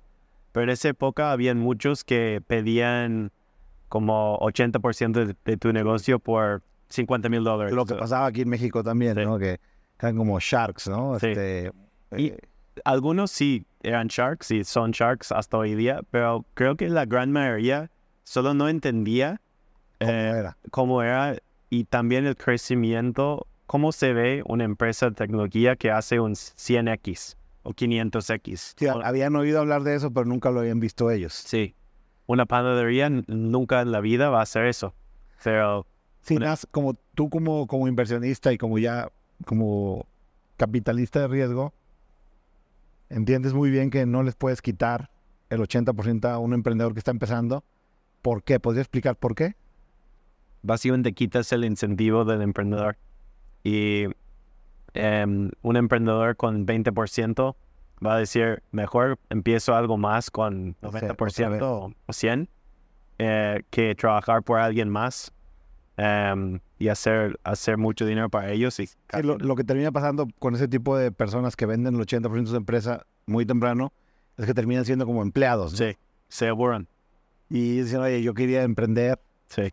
Y, si me iba mal, pues yo asumo el, costo y si me iba bien, yo me llevo la ganancia, ¿no? Sí. Y cuando vendes el 20% de empresa, pues eso ya no existe.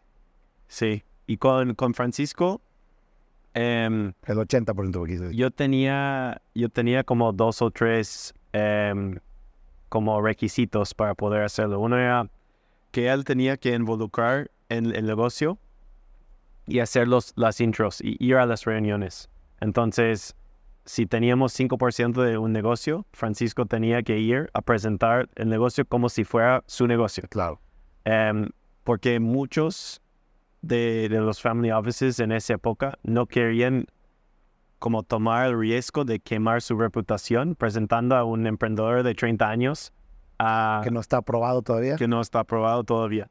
Y Francisco, ya, ok, voy a hacerlo, check. Eh, el segundo era una vez al año tenía que invitar al portfolio a su casa por un asado, eh, porque queríamos como una cercanía con los emprendedores. ¿Como una comunidad? Sí, más una comunidad, porque especialmente en Chile, pero creo que es algo muy similar en toda la TAM, un emprendedor que quizás no viene de, de como la clase alta, vea a un family office así con es casi un extraterrestre, es algo tan distinto y no hay cercanía. Y queríamos como mostrar de los dos lados que son gente haciendo negocios y que quieran lo mismo. Claro. Y el tercero era que teníamos que seguir como los, las reglas de cómo ser más o menos entrepreneur friendly, tipo Estados Unidos. Y para Francisco tenía reglas, reglas para mí, que era que íbamos a probarlo por un año y de ahí ver si funcionaba o no. Em, y también no podríamos em, tener inversionistas eh, externos. ¿Solo chilenos o solo, él? Solo él y yo. Ya. Y yo estaba muy de acuerdo porque queríamos como probar rápido, no sabíamos que iba a funcionar. Ya. Y hacerlo con tu propio dinero sin tener que levantar dinero de terceros y después si todo sale mal, sí. quedaste mal. tu dinero y ya. Porque lo que Francisco siempre decía es, obviamente no quiero perder el dinero, pero lo que no quiero es alguien que está en mi iglesia, mi club de golf o lo que sea diciendo, ¿qué pasó aquí? ¿Por qué perdiste 50 mil dólares de mi dinero? Claro. Em, entonces empezamos 100% nosotros eh, con 2 millones de dólares, la gran mayoría de Francisco y un poco de mí en enero de 2014. Y empezaron este en chiquito. Entonces, es nada aquí quiero contextualizar porque generalmente no ves a un manejador de un fondo como un emprendedor. Pero en realidad sí es un emprendedor porque estás empezando algo nuevo. Eventualmente aunque estés invirtiendo con tu propio dinero, eh, eventualmente ibas a levantar capital de terceros, tenías que contratar personal, tenías que este, hacer todo el tema de cómo consigues empresas en las que vas a invertir. Y, otra cosa que es importante que ustedes desde el inicio empezaron a, eh, pensar regional, ¿no? No nada más en Chile, sino pensar en Spanish speaking Latam, o sea, en Latam, excluyendo Brasil, ¿no? Sí. Sí, y, creo que eso es algo muy como nato de Chile, porque Chile es un país pequeño y hay muchos negocios tradicionales de Chile que han expandido a Perú, Colombia, México, Brasil. Claro. Em, entonces, para nosotros era obvio, no puedes tener un fondo que solo invierte en Chile. Em, La economía chilena tradicionalmente se había destacado por exportar commodities, ¿no? Sí, y también em, hay mucho retail que está regional, mucho negocio financiero, pero igual son 18 millones de personas. Entonces... Más chico que Ciudad de México. Exacto, exacto. Entonces, em, tienes que pensar regional desde cero. Y también lo que queríamos hacer era muchas inversiones pequeñas para equivocarnos muy rápido y aprender rápido. Entonces hicimos 30 inversiones en como cuatro o cinco países en cuatro años. Y yo fui el único, eh, al principio no, no fui full, full time, como part time, como 20 horas a la semana, algo así. Pero después de un año me di cuenta, no, esto sí es una oportunidad real. Voy a dedicarme 100% aquí. Em, tuve mucha suerte de haber tenido mis exits anteriores y también ser joven y sin gastos fuertes, sin niños, sin nada. Em, que podría como sobrevivir en Chile. En, creo que tenía sueldo de 25 mil dólares por tres años o algo así. Em, y solo contratamos la primera persona en como 2017, cuando ya habíamos probado el modelo, que teníamos startups que estaban funcionando. De 2013 a 2017. 14 a 17. 14 a 17 no tenías. Solo, solo yo. Eras tú nada más. Sí. Y Francisco, Francisco también em, llegaba, teníamos reuniones semanales, comité de inversión, pero fui el único que realmente... O sea, no tenías analistas, no tenías... Nada. Este, un office manager. No. no. Y en 2017... realmente eras como un ángel inversionista. Sí. Em, habíamos probado el modelo y decimos, ya, vamos a levantar un fondo invitando a, a inversionistas. Y de ahí contratamos una persona eh, como analista em, y empezamos a, levantar. Hicimos los primeros como tres o cuatro millones, básicamente con el red de Francisco en Chile, de Family Offices chilenos. También yo eh, tenía red de, de, amigos o emprendedores en Estados Unidos que aportaron. Y de ahí em, creo que teníamos tres o cuatro de México. Em, ahí. Este, ¿El primer fondo lo invertiste en cuántos años? En casi cuatro años.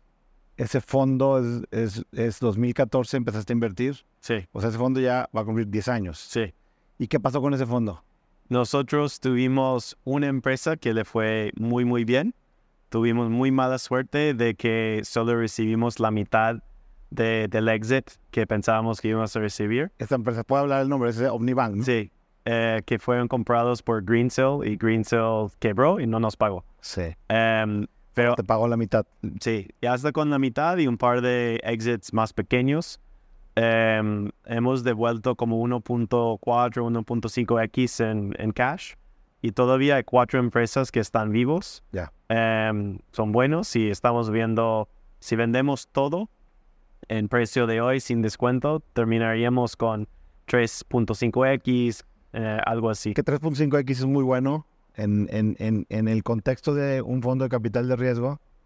Eh, solo como el 5% de los fondos más o menos regresan más de 3x. Yo creo que en la práctica y también con el mercado como está y que estamos en 10 años, lo más probable es que vamos a terminar en 2.8, 3, algo así. Em, que hubiera sido 1.5x más con la otra mitad de... Otra mitad. Sí. Y entonces en el, eh, en el, en el 2017 ya fue cuando decidiste ya levantar un fondo con inversionistas, digamos, que no son la familia Francisco ni tu propio dinero. Sí. Eh, levanta ese fondo que fue de cuánto? 6.4 millones. 6.4. ¿Y con ese fondo en cuántas empresas invirtieron? 30, no, 40, 40, empresas, sí. Ese fondo, digo, este, tú y yo hemos platicado muchas veces que en este mundo, digamos, del capital de riesgo, realmente nadie quiere decir sus números, ¿no? O sea, no hay una base de datos donde puedas ir a ver quién es bueno y quién no es bueno. No existe. Sí. En Estados Unidos sí existe porque la mayoría de los inversionistas de estos fondos de capital de riesgo son, digamos, fondos de pensiones, de los trabajadores, de los maestros o de los policías o de los bomberos que invierten en estos fondos privados y por ley tienen que hacer cierta de revelación de información de, de desempeño y hay empresas que se dedican a capturar esa información y a tratar de hacer sentido de esa información. Y entonces sí hay algo de información del desempeño de fondos, pero en LATAM no hay nada. Muy poco, sí. O sea, todos son chismes, ¿no? O sea, de lo que te enteras por aquí por allá, pero sí realmente no sabes cómo le va, quién es bueno y quién es malo. Sí. Más que por anécdotas. Sí. Este, pero lo que sí te quería decir, este fondo, el 2, es un fondo que le ha ido muy bien. Sí, nosotros em, empezamos en 2018, ya hemos devuelto 1.3x después de todos nuestros fees y todo. Y dependiendo en cómo nos va con, realmente hay tres o cuatro empresas que podrían aumentarlo mucho Em, si todo va bien. Yo creo que vamos a ver, pero por lo menos Yo creo que vamos a hacer 3, 3.5x después de todos los fees. Y con mucho upside sí, sí vamos bien. Eh, que el mercado eh, mejora y uno o dos de esos como siguen creciendo. En el mundo del capital de riesgo, yo sé que tú eres muy, eh, este concepto de opinionated, ¿no? Tienes muchas opiniones y, y, eres muy este, elocuente al hablar de estos temas. Y hay algo que, que, repites mucho y que a mí me encanta porque estoy totalmente de acuerdo con ello, que en estos mercados latinos, en, en, en, en Latinoamérica, este, los inversionistas le dan demasiado peso a ciertas cosas, ¿no? Este, y tienes tú este concepto de, me gustaría que lo explicaras, el concepto este de, eh, eh, en inglés es eh, underrepresented founders. Underestimated, Underestimated founders. Subestimado. Founders subestimados. Sí. ¿Me podrías decir un poco a qué te refieres cuando hablas de founders subestimados? Sí, em, eso es algo que vimos por, creo que en Pair VC, que, que tenían eh, este diagnóstico de diferencia de precio en los startups para em, los como eh, elite status founders, los founders como elite y em, los founders como subestimados. ¿Los founders elite qué son? Que fueron a, en, en la TAM, son la mayoría fueron a universidades top en Estados Unidos algunos quizás en universidades top local, pero la mayoría estudiaron en, Estados Unidos. Pero a nivel de undergrad, o sea, de universidad o, solo... Puede ser undergrad o puede ser MBA. Em, salieron de consultoría tipo McKinsey, eh, Consulting Group, BCG, todo eso. Quizás un investment bank, Goldman Sachs, em, JP Morgan. JP Morgan. Em, quizás salieron de startups exitosos tipo Rappi. Em, y todos esos emprendedores tienen em, más acceso a capital, básicamente, a los que em, son em, emprendedores como subestimados, que quizás ni siquiera fueron a la universidad o fueron a una universidad normal en, en la TAM. Quizás trabajaron en banco, pero no en banco de inversión. Quizás no hablan mucho eh, inglés, eh, tienen problemas de inglés, o em, lamentablemente mujeres, em, o hasta gente de ciudades no capitales, como fuera de Guadalajara, en sí. oposición a Ciudad de México, por ejemplo. Sí. Em, y es muy importante decir que invertimos en los dos. No hay nada malo de ser de emprendedor como status elite o Em, o subestimado. Los dos son buenos, pero son caminos distintos y creemos, creo que es como muy importante reconocerlo y entender el camino si eres como emprendedor subestimado, porque es distinto. Sí, totalmente. Incluso yo iría más lejos. Yo diría que, o sea, no por haber estudiado eh, en Harvard o haber estudiado en Stanford, automáticamente eso te garantiza el éxito. Incluso en esas universidades y en esos, no sé, MBAs, también hay gente que pues no le va bien. O sea, y sin embargo en, en, en LATAM y en México en particular, que es el caso que yo más conozco, generalmente los inversionistas dan por hecho que solo, así, solo, solo, solo por haber estudiado en alguna de estas universidades, ya por eso ya van a ser exitosos. Sí. Y lo que termina pasando es que en la realidad pues, no es así, no pasa eso. Y entonces efectivamente lo que tú dices se da en la realidad, que hay un universo, puede ser chico, grande o lo que quieras, pero existe de eh, buenos emprendedores, diría yo que excelentes emprendedores, que tienen muchísima hambre, que son muy inteligentes, que son muy trabajadores, que tienen muchas ganas, que nadie los pela y que les cuesta muchísimo trabajo levantar capital, ¿no? Y, buscar socios. A eso y también una de las características de emprendedores subestimados es probablemente no, no saben o no han aprendido las reglas del juego. Y siempre digo como si tú sales a la cancha de fútbol y nunca has visto un partido de fútbol en la vida, vas a ser horrible. Vas a usar las manos, vas a Em, no, no sabes nada. Claro. Y es imposible esperar que alguien que nunca había visto un partido en su vida jugar con Messi. No va a pasar. Y es lo mismo cuando levantas capital. Si eres un founder que nunca ha levantado y de ahí vas a hacer un pitch a Sequoia o eso es como hacer un pitch a Messi, pero sin saber nada de las reglas y vas a ir mal. Entonces, una de las cosas muy importantes para los eh, fundadores subestimados es porque es súper frustrante tener muy buenos números y no poder levantar. Dices, ah, ¿qué es? ¿Por qué están invirtiendo en ellos y no a mí? Y tienes que como evitar esas comparaciones y no significa que su negocio es mejor, que ellos son mejores, solo significa que son mejores en levantar capital que tú. Y es un, como cualquier otro, como habilidad, tienes que aprenderlo y practicar y puedes mejorarlo.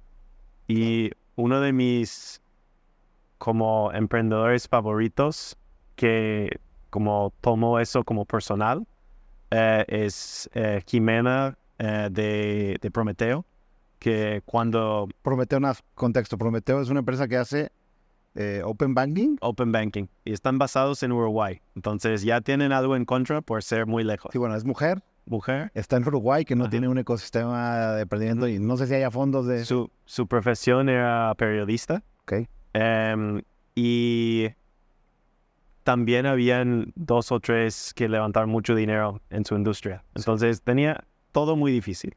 Y también su inglés, cuando lo conocimos, la conocimos, no, está muy bien. Y, pero ha dedicado mucho su tiempo a mejorar su inglés, a aprender las reglas del juego, además de estar ejecutando todos los meses em, por años. Y ya ha podido levantar y tiene un negocio exitoso. Em, y es algo que alguien que tuvo la actitud correcta de decir, ya, eso es como cualquier otra cosa, voy a aprender. Y, y ya, ya va bien. Sin, sin tomárselo personal, sin enojar. Probablemente sí, probablemente lo tomo personal en algún momento, pero Em, y yo también como fund manager, como yo también tengo que levantar. Y yo veo con nuestros números que debería, en mi opinión, ser más fácil, pero no es. Y si yo creo que 2015, 2017, 2018, como que me enojaba más. Eh, o no mucho, frustraba. sí, como me frustraba mucho. Y ahora es como, no, es lo que hay, tenemos que mejorar nuestro Em, fundraising o tenemos que mejorar. Algo estamos haciendo mal que otros están haciendo mejor. Tenemos que mejorar. Yo, yo también tengo esa característica de que me gusta invertir en estos fundadores, digamos, eh, infravalorados o subvalorados. Y principalmente me, me gusta a mí que me, identifico yo, ¿no? Por, por, por, el hecho de que eh, mi, mi, padre pues era un fundador subvalorado infravalorado y que a base de trabajo y de muchos años de esfuerzo, pues salió adelante. Obviamente con siempre recibes ayuda de mucha gente, pero digamos que siempre como underdog, ¿no? Como el que viene de abajo, este, y que no venía de dinero y que no venía, digamos, eh, digamos que nadie le regaló nada, ¿no? Este, y creo que ese tipo de fundadores, ese tipo de emprendedores, em, son los que más ayuda necesitan, son donde puedes agregar más valor. Y por la misma escasez de capital que hay para esos emprendedores, es donde también se puede hacer más dinero eh, como inversionista, ¿no? Sí.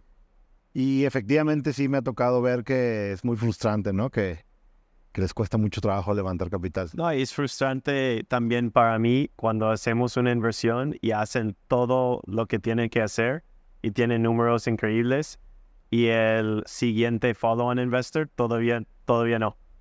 Em, y eso es algo que me motiva a tener fondos más grandes para seguir invirtiendo.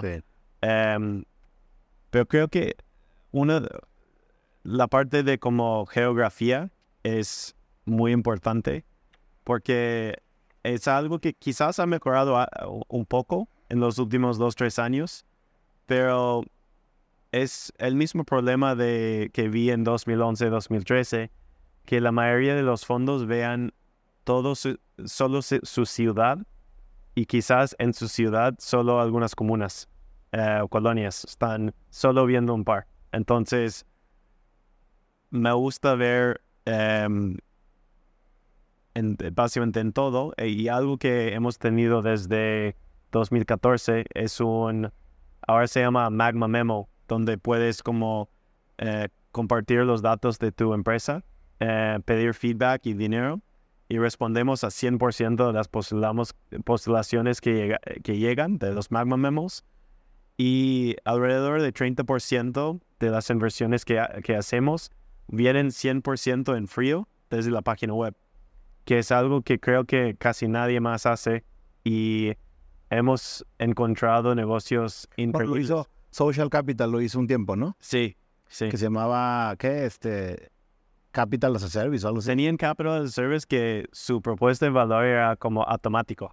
no es, sin, hablar con nadie. Sí, sí. Nosotros no es, eh, no es automático. Siempre va a haber personas ahí pero algunas de nuestras mejores inversiones vienen de eh, alguien que no tiene contacto con nadie y postula, hace su Magma Memo y invertimos.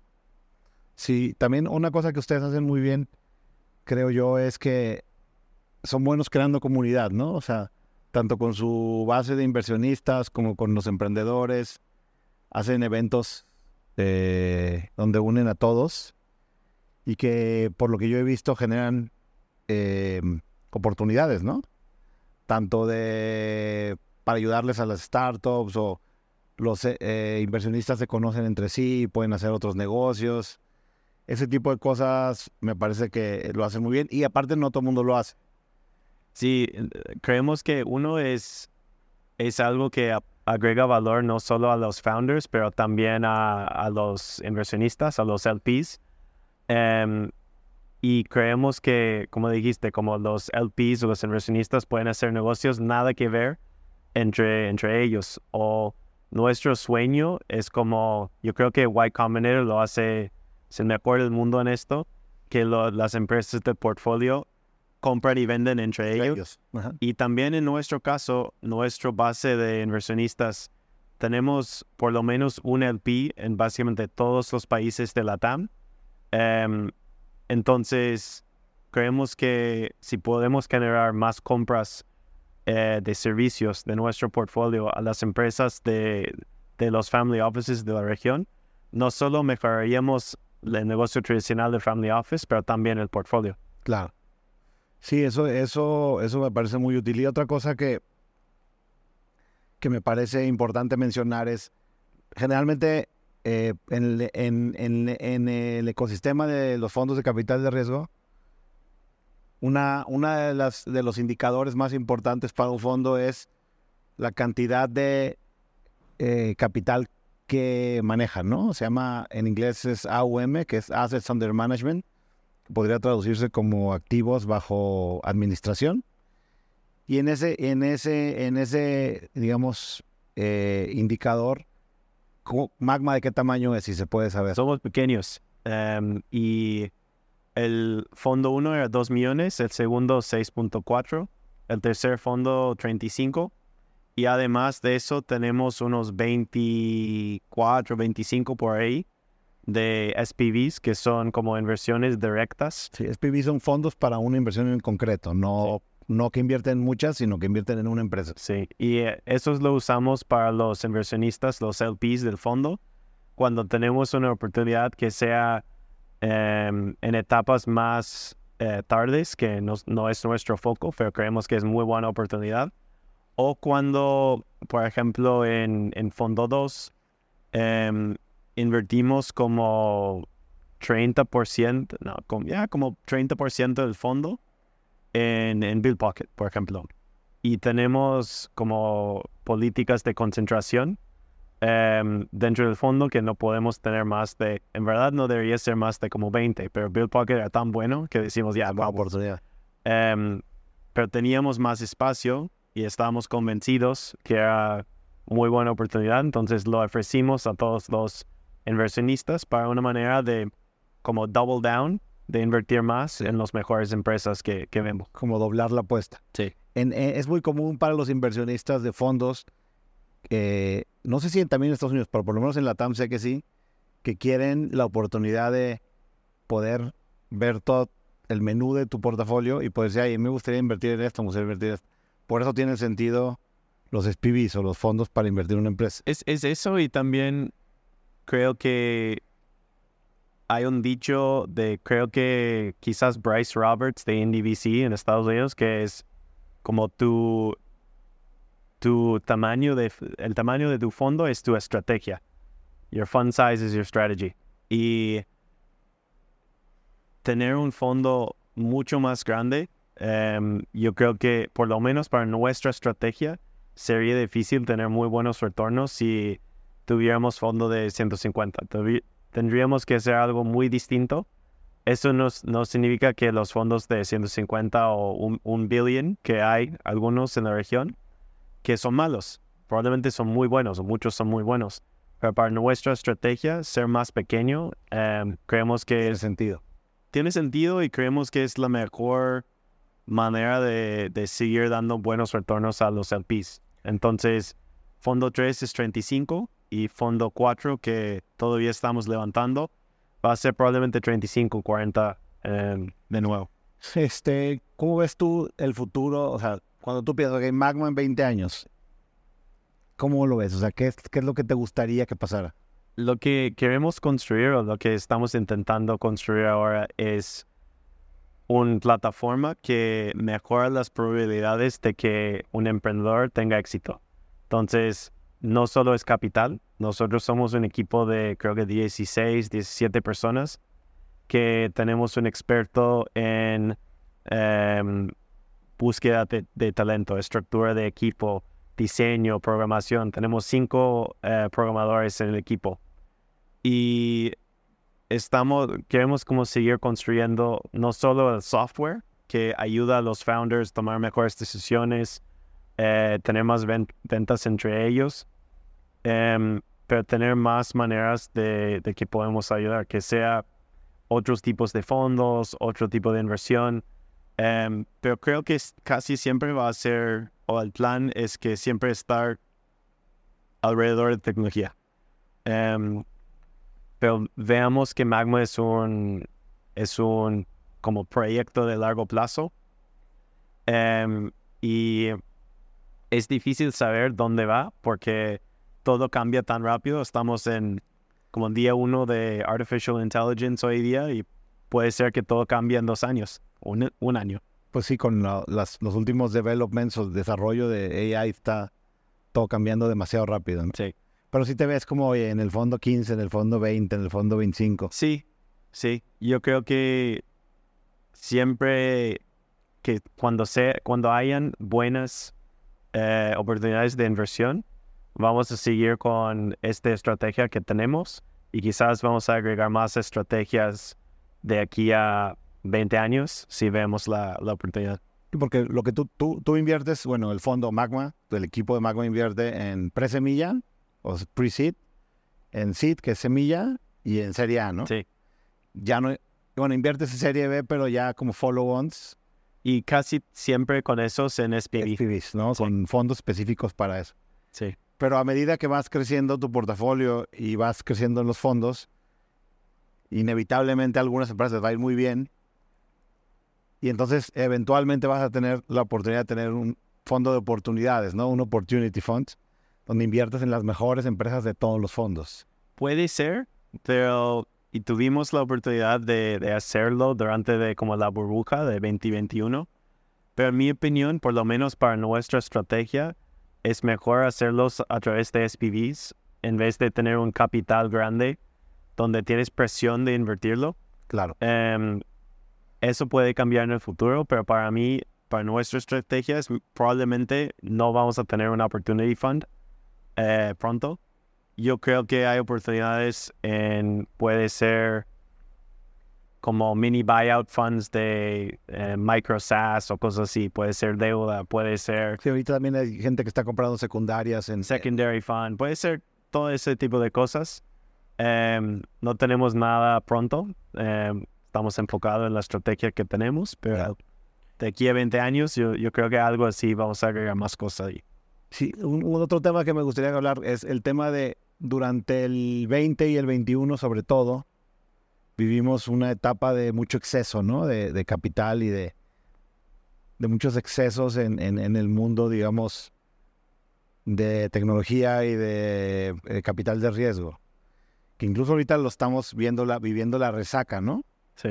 Digamos, ayer o anteayer, no sé cuándo se anunció que WeWork eh, empezaba su proceso de quiebra, ¿no? O de reestructura. Y hay un, chorro de empresas que se fondearon en el 2020, en el 2021, a evaluaciones muy altas con muy poca atracción, que ahorita están en el hoyo, ¿no? Que digamos que no pueden ya levantar capital, no tuvieron la atracción que necesitaban, digamos, para seguir este, adelante, ¿no? En, este mundo de, crear productos disruptivos y muchas de esas empresas están muriendo, ¿no? Y eso se ve reflejado en los fondos porque los fondos invirtieron y después tienen que marcar sus, sus inversiones a cero en algunos casos. Y eso hace que a lo mejor los que invirtieron en 2020, 2021, pues no les va a ir muy bien. ¿No? Este, hoy, ¿cómo, hoy, ¿cómo lo ves tú? O sea, ¿qué ha pasado en la TAM? ¿Cómo ves tú, digamos, el contexto actual de 2023, finales de 2023? Yo creo que todavía estamos en el proceso de como resetear todo el mercado. Y el mercado como privado de venture capital es algo que se demora mucho más tiempo en comparación de mercados públicos. En mercados públicos em, puedes tener una empresa de tecnología que baja 60% en cuatro meses y sube 30% en un día. Em, en tecnología no en, tecnología privado no es así. Em, y solo tienes precios nuevos cuando las empresas necesitan el dinero. Y los startups que cortaron su burn y enfocaron en mejores unit economics, en, en eficiencia, como más o menos rápido, en 2021 hasta 2022, no han tenido que levantar capital y quizás no están creciendo tan rápido como antes, em, pero no vamos a saber cuánto valen esas empresas hasta, que la próxima vez que necesitan levantar. Podría ser 2025. Y tenemos, tenemos algunos en el portfolio que tienen tres o cuatro años em, de Dinero en caja. De dinero en caja. Entonces, podría ser que son dos años o tres años que no sabemos cuánto vale realmente esa empresa. Hay otros que quizás cortaron algo em, y necesitan, están como llegando al mercado hoy. Em, algunos ya hicieron sus resets y levantaron nuevas rondas en valorizaciones distintas, pero muchos que hicieron, por decirlo, cortes mm, pequeños o medianos y no un corte grande, están como llegando a levantar ahora o en, en el primer trimestre trimestre del próximo año. Y yo creo que tenemos probablemente seis meses, un año más de reset em, para ver cuánto vale realmente esos startups. Em, ya, ya hablaste un poco de los que no tienen tracción. La mayoría de esos van a morir probablemente o van a tener una adquisición muy, muy bajo. Em, vi uno recién un startup que había levantado, creo que 35 o 40 millones de dólares, que va a ser vendido por 4, algo así. Em, pero también hay, hay muchas empresas buenas que resuelven un problema, que tienen mucho revenue, pero están quemando mucho. Em, están perdiendo dinero porque gastan más de lo que ingresan. Entonces, todavía no sabemos qué va a pasar con ellos, porque podría cambiar el mercado y volver a valorar esos, ese tipo de crecimiento y burn, puede ser que no y que van a tener que reevaluar de nuevo. O puede ser que ellos terminen cortando y ya extienden su runway y, veamos. Una cosa que no es muy sabida, digamos, por la gente que no está metida en el ecosistema, es que en esos casos de empresas que levantaron 40 y vendieron por 4, pues los emprendedores no ganan nada. Cero. Porque la lo poquito por lo que se vendió lo recuperan los inversionistas, ¿no? Sí. Este, y eso es brutal, ¿no? Para un chorro de emprendedores que estuvieron, no sé, no cinco sé, años. cinco, cuatro, seis años, este, dando todo, ¿no? Sí. En la mayoría de los casos eran buenos emprendedores o a lo mejor este, gente que, que, que sí estaba sacrificando su vida, su, Sí. su- ¿no? Este, digamos, me refiero a su vida privada, sus relaciones, sus amigos, sus hobbies, y estaban 100% metidos y no se van a llevar nada, ¿no? Sí. Y también en, en el mundo de los inversionistas va a pasar algo parecido. Muchos de estos inversionistas que invirtieron fondos completos en 2021, pues lo más probable es que esos fondos no van a regresar ni el capital. Y es muy probable que ya no puedan volver a levantar fondos, ¿no? Si tuviera que apostar, mi, mi como intuición de fondo 3 de Magma es que va a ser, no va a ser el mismo performance de fondo 2, pero comparando el performance comparado con el mercado, yo creo que podría ser hasta mejor. Con, por, como en vino hay vintages Sí. de, Añadas. sí, de fondos. Y vamos a ver, espero que, que em, tenemos algunos startups muy, muy buenos en fondo 3 que podría terminar siendo increíbles. Em, pero creo que como todo ese añado de 21 o 20 va a, Va a ser malo. va a ser malo, sí. Muchos emprendedores cuando empiezan, como ellos son muy honestos, muy honorables, muy entusiastas, positivos, como que no se imaginan que allá afuera hay mucha gente mala, ¿no? Y entonces me imagino que tú como inversionista te ha tocado ver mal comportamiento de inversión de otros inversionistas. Este, yo sé que te ha tocado porque a mí también me ha tocado en una, empresa donde estamos juntos. ¿Qué opinas al respecto? O sea, ¿qué, qué, cómo, ¿cómo puedes evitar eso? ¿Cómo un emprendedor puede evitar encontrarse con esos malos inversionistas? Eh, en probablemente el caso que estamos, que estás diciendo, prim- parte antes de la inversión era súper difícil, súper costoso, pedían cosas Desde el principio ya desde el principio. Entonces era muy fácil ver que eh, en un posible exit o un posible lo que sea, em, que iba a ser difícil. Y siempre decimos a, a- a los founders del, po- del portfolio, es mucho mejor tener una valorización un poco más bajo, pero con un socio muy, muy bueno, que optimizar por una muy buena valorización por alguien que quizás no te va a ayudar o te va a tratar mal en el futuro. Entonces, no, no solo no te va a ayudar, te va a dañar. sí, Cuando pueda te va a fregar. sí. Lo bueno es que he visto muy pocos casos en casi 10 años de gente que realmente está intentando hacer algo mal. Em, hay un par de casos, pero muy poco. Y hay otros casos donde normalmente los incentivos están malos o mal puestos. Y cuando yo creo mucho en, en- creo que es Charlie Munger que dice como muéstrame los incentivos y te digo eh, el resultado. los resultados. Entonces, mucho de eso viene de ahí. Em, y si puedes empezar a aprender cuáles son los incentivos de tus inversionistas.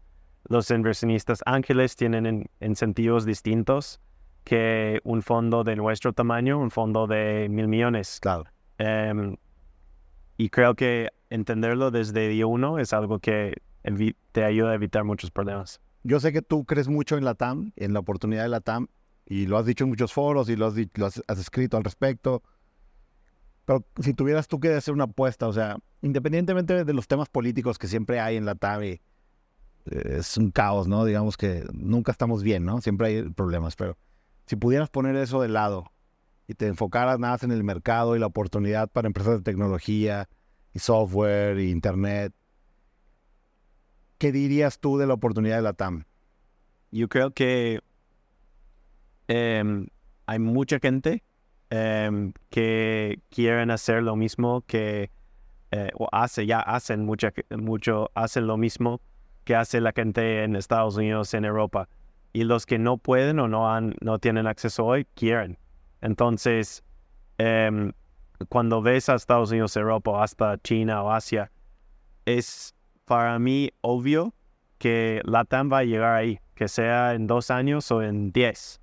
Entonces, si ves cómo funcionan esos mercados con tecnología, para mí es, es obvio que la TAM va a funcionar así en algún momento.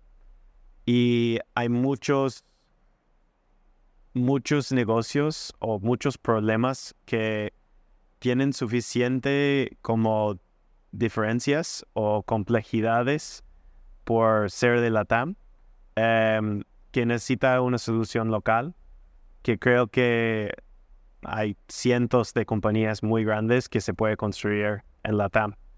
Em, y creo que lo que es interesante, especialmente en países como México, donde quizás, no sé, Ciudad de México, Guadalajara, Monterrey, tienen en la mitad de la ciudad lo mismo que Estados Unidos en términos de servicios con tecnología. Claro. Pero todo el resto del país, básicamente no. Em, y hay oportunidades muy grandes para seguir expandiendo la tecnología a todo el resto de las ciudades en, en la TAM. Em, y también creo que hay mucho menos competencia aquí, mucha oportunidad. Em, y con buenos gobiernos, malos gobiernos, la gente necesita comer, salir, manejar, comprar su... Eh, vivir en algún lado.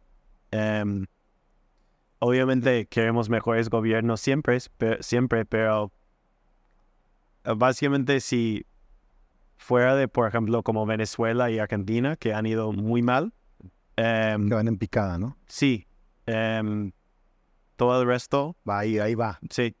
Te quiero hacer una pregunta que se la hago a todos. Yo pensaba que era una pregunta bien original, pero ahora me doy cuenta que todo el mundo la pregunta, que es algo que no me había dado cuenta, pero tú obviamente llevas muchos años como emprendedor no sé, 10 años como emprendedor y 10 años como inversionista. Y de esto, me imagino que estos años has visto de todo, ¿no?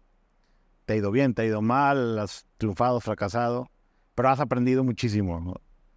Un poco lo que, si pudieras ver al Nate de 18 años, cuando estaba eh, como junior en la universidad, ¿no? O en la prepa a punto de entrar a la universidad, y pudieras verte y decirte, y te pudieras recomendar algo, ¿qué te recomendarías?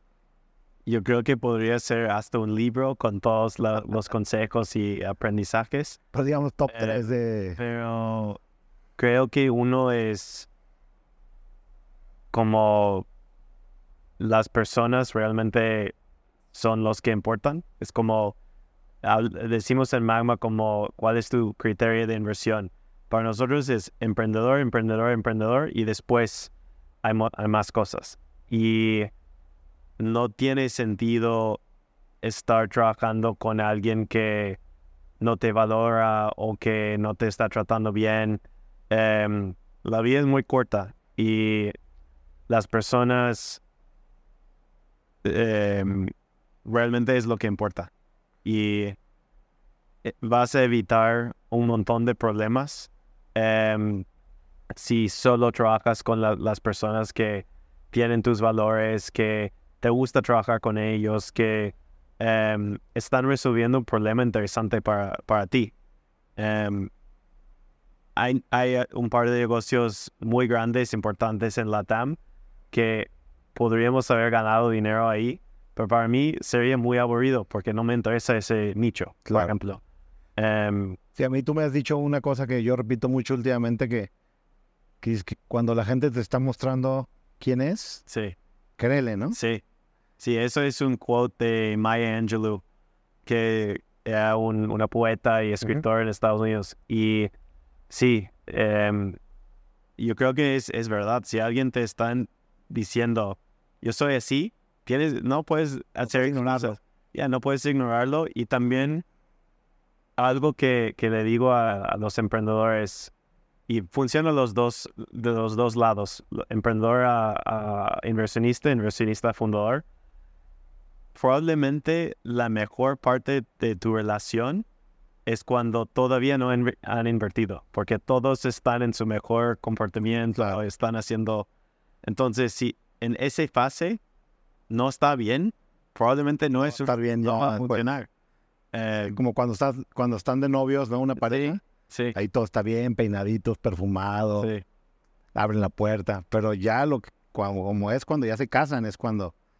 Pero si no está bien cuando todavía no has hecho la inversión o aceptado dinero, va a ser peor. Entonces, como escucha a tu, como tus gut feelings eh, en ese tipo de cosas. Sí, hay una discusión que veo mucho en Twitter muchas veces de si, si la gente está dispuesta o no a trabajar con personas odiosas, ¿no? Con jerks, Sí. como le dicen los, en Estados Unidos. Y ahí hay de todo. Sí, yo sí invertiría en jerks porque, este, porque van a ser exitosos. Y otros que dicen, no, qué flojera. La vida es muy corta, yo no quiero trabajar Sí. con gente odiosa. ¿Tú qué opinas de eso? Me imagino que Para mí, yo creo que sí, la vida es muy corta. Em, no tiene sentido. puedes ganar dinero de muchas maneras. Em, y algo que, que me impactó mucho fue una charla de Antonio Gracia, que es de Valor Capital, que invirtió en Tesla, en SpaceX, en, es muy exitoso. Y decía que como los psychopaths eh, en, la, en la población general creo que es uno en 20. En, cuando ya es alguien, eh, un trabajo más exitoso, es como uno en 10. En gerentes, en inversionistas, es como uno en 5. y la habilidad de poder enfocar en una cosa y también te da lo mismo si haces algo malo a alguien más, es una manera de ganar mucho dinero. Pero para él, que ha invertido en algunos de ellos, dice que como que el, retorno nunca, nunca es suficiente para todo el daño que te hace en tu vida personal, tus sentimientos, tus, em, tu salud, todo. Entonces su regla es no invertir en ellos. Pues Nate, muchísimas gracias por venir. Ah, estoy seguro que más tarde me voy a dar cuenta que se me olvidó preguntarte cosas que tenía en la mente, pero creo que ya este, hemos hablado mucho sobre los temas que yo quería tocar. Este, te agradezco por tu tiempo. Eh, estoy seguro que muchos emprendedores podrán sacar cosas de las que puedan aprender de esta plática. Felicidades por todos los logros que has tenido, tú y tu equipo, que aparte es muy bueno, ¿no? Este, conozco a varios, a- bueno, conozco a todo tu equipo y, y- y, este y, y hablo muy bien de ellos en general y de todo de todo Magma. Saludos a Mac, a Pedro y a todos los demás. Y pues nada, muchísimas gracias. No, gracias por invitarme. Si te gustó este episodio, ponle 5 estrellas, suscríbete y compártelo.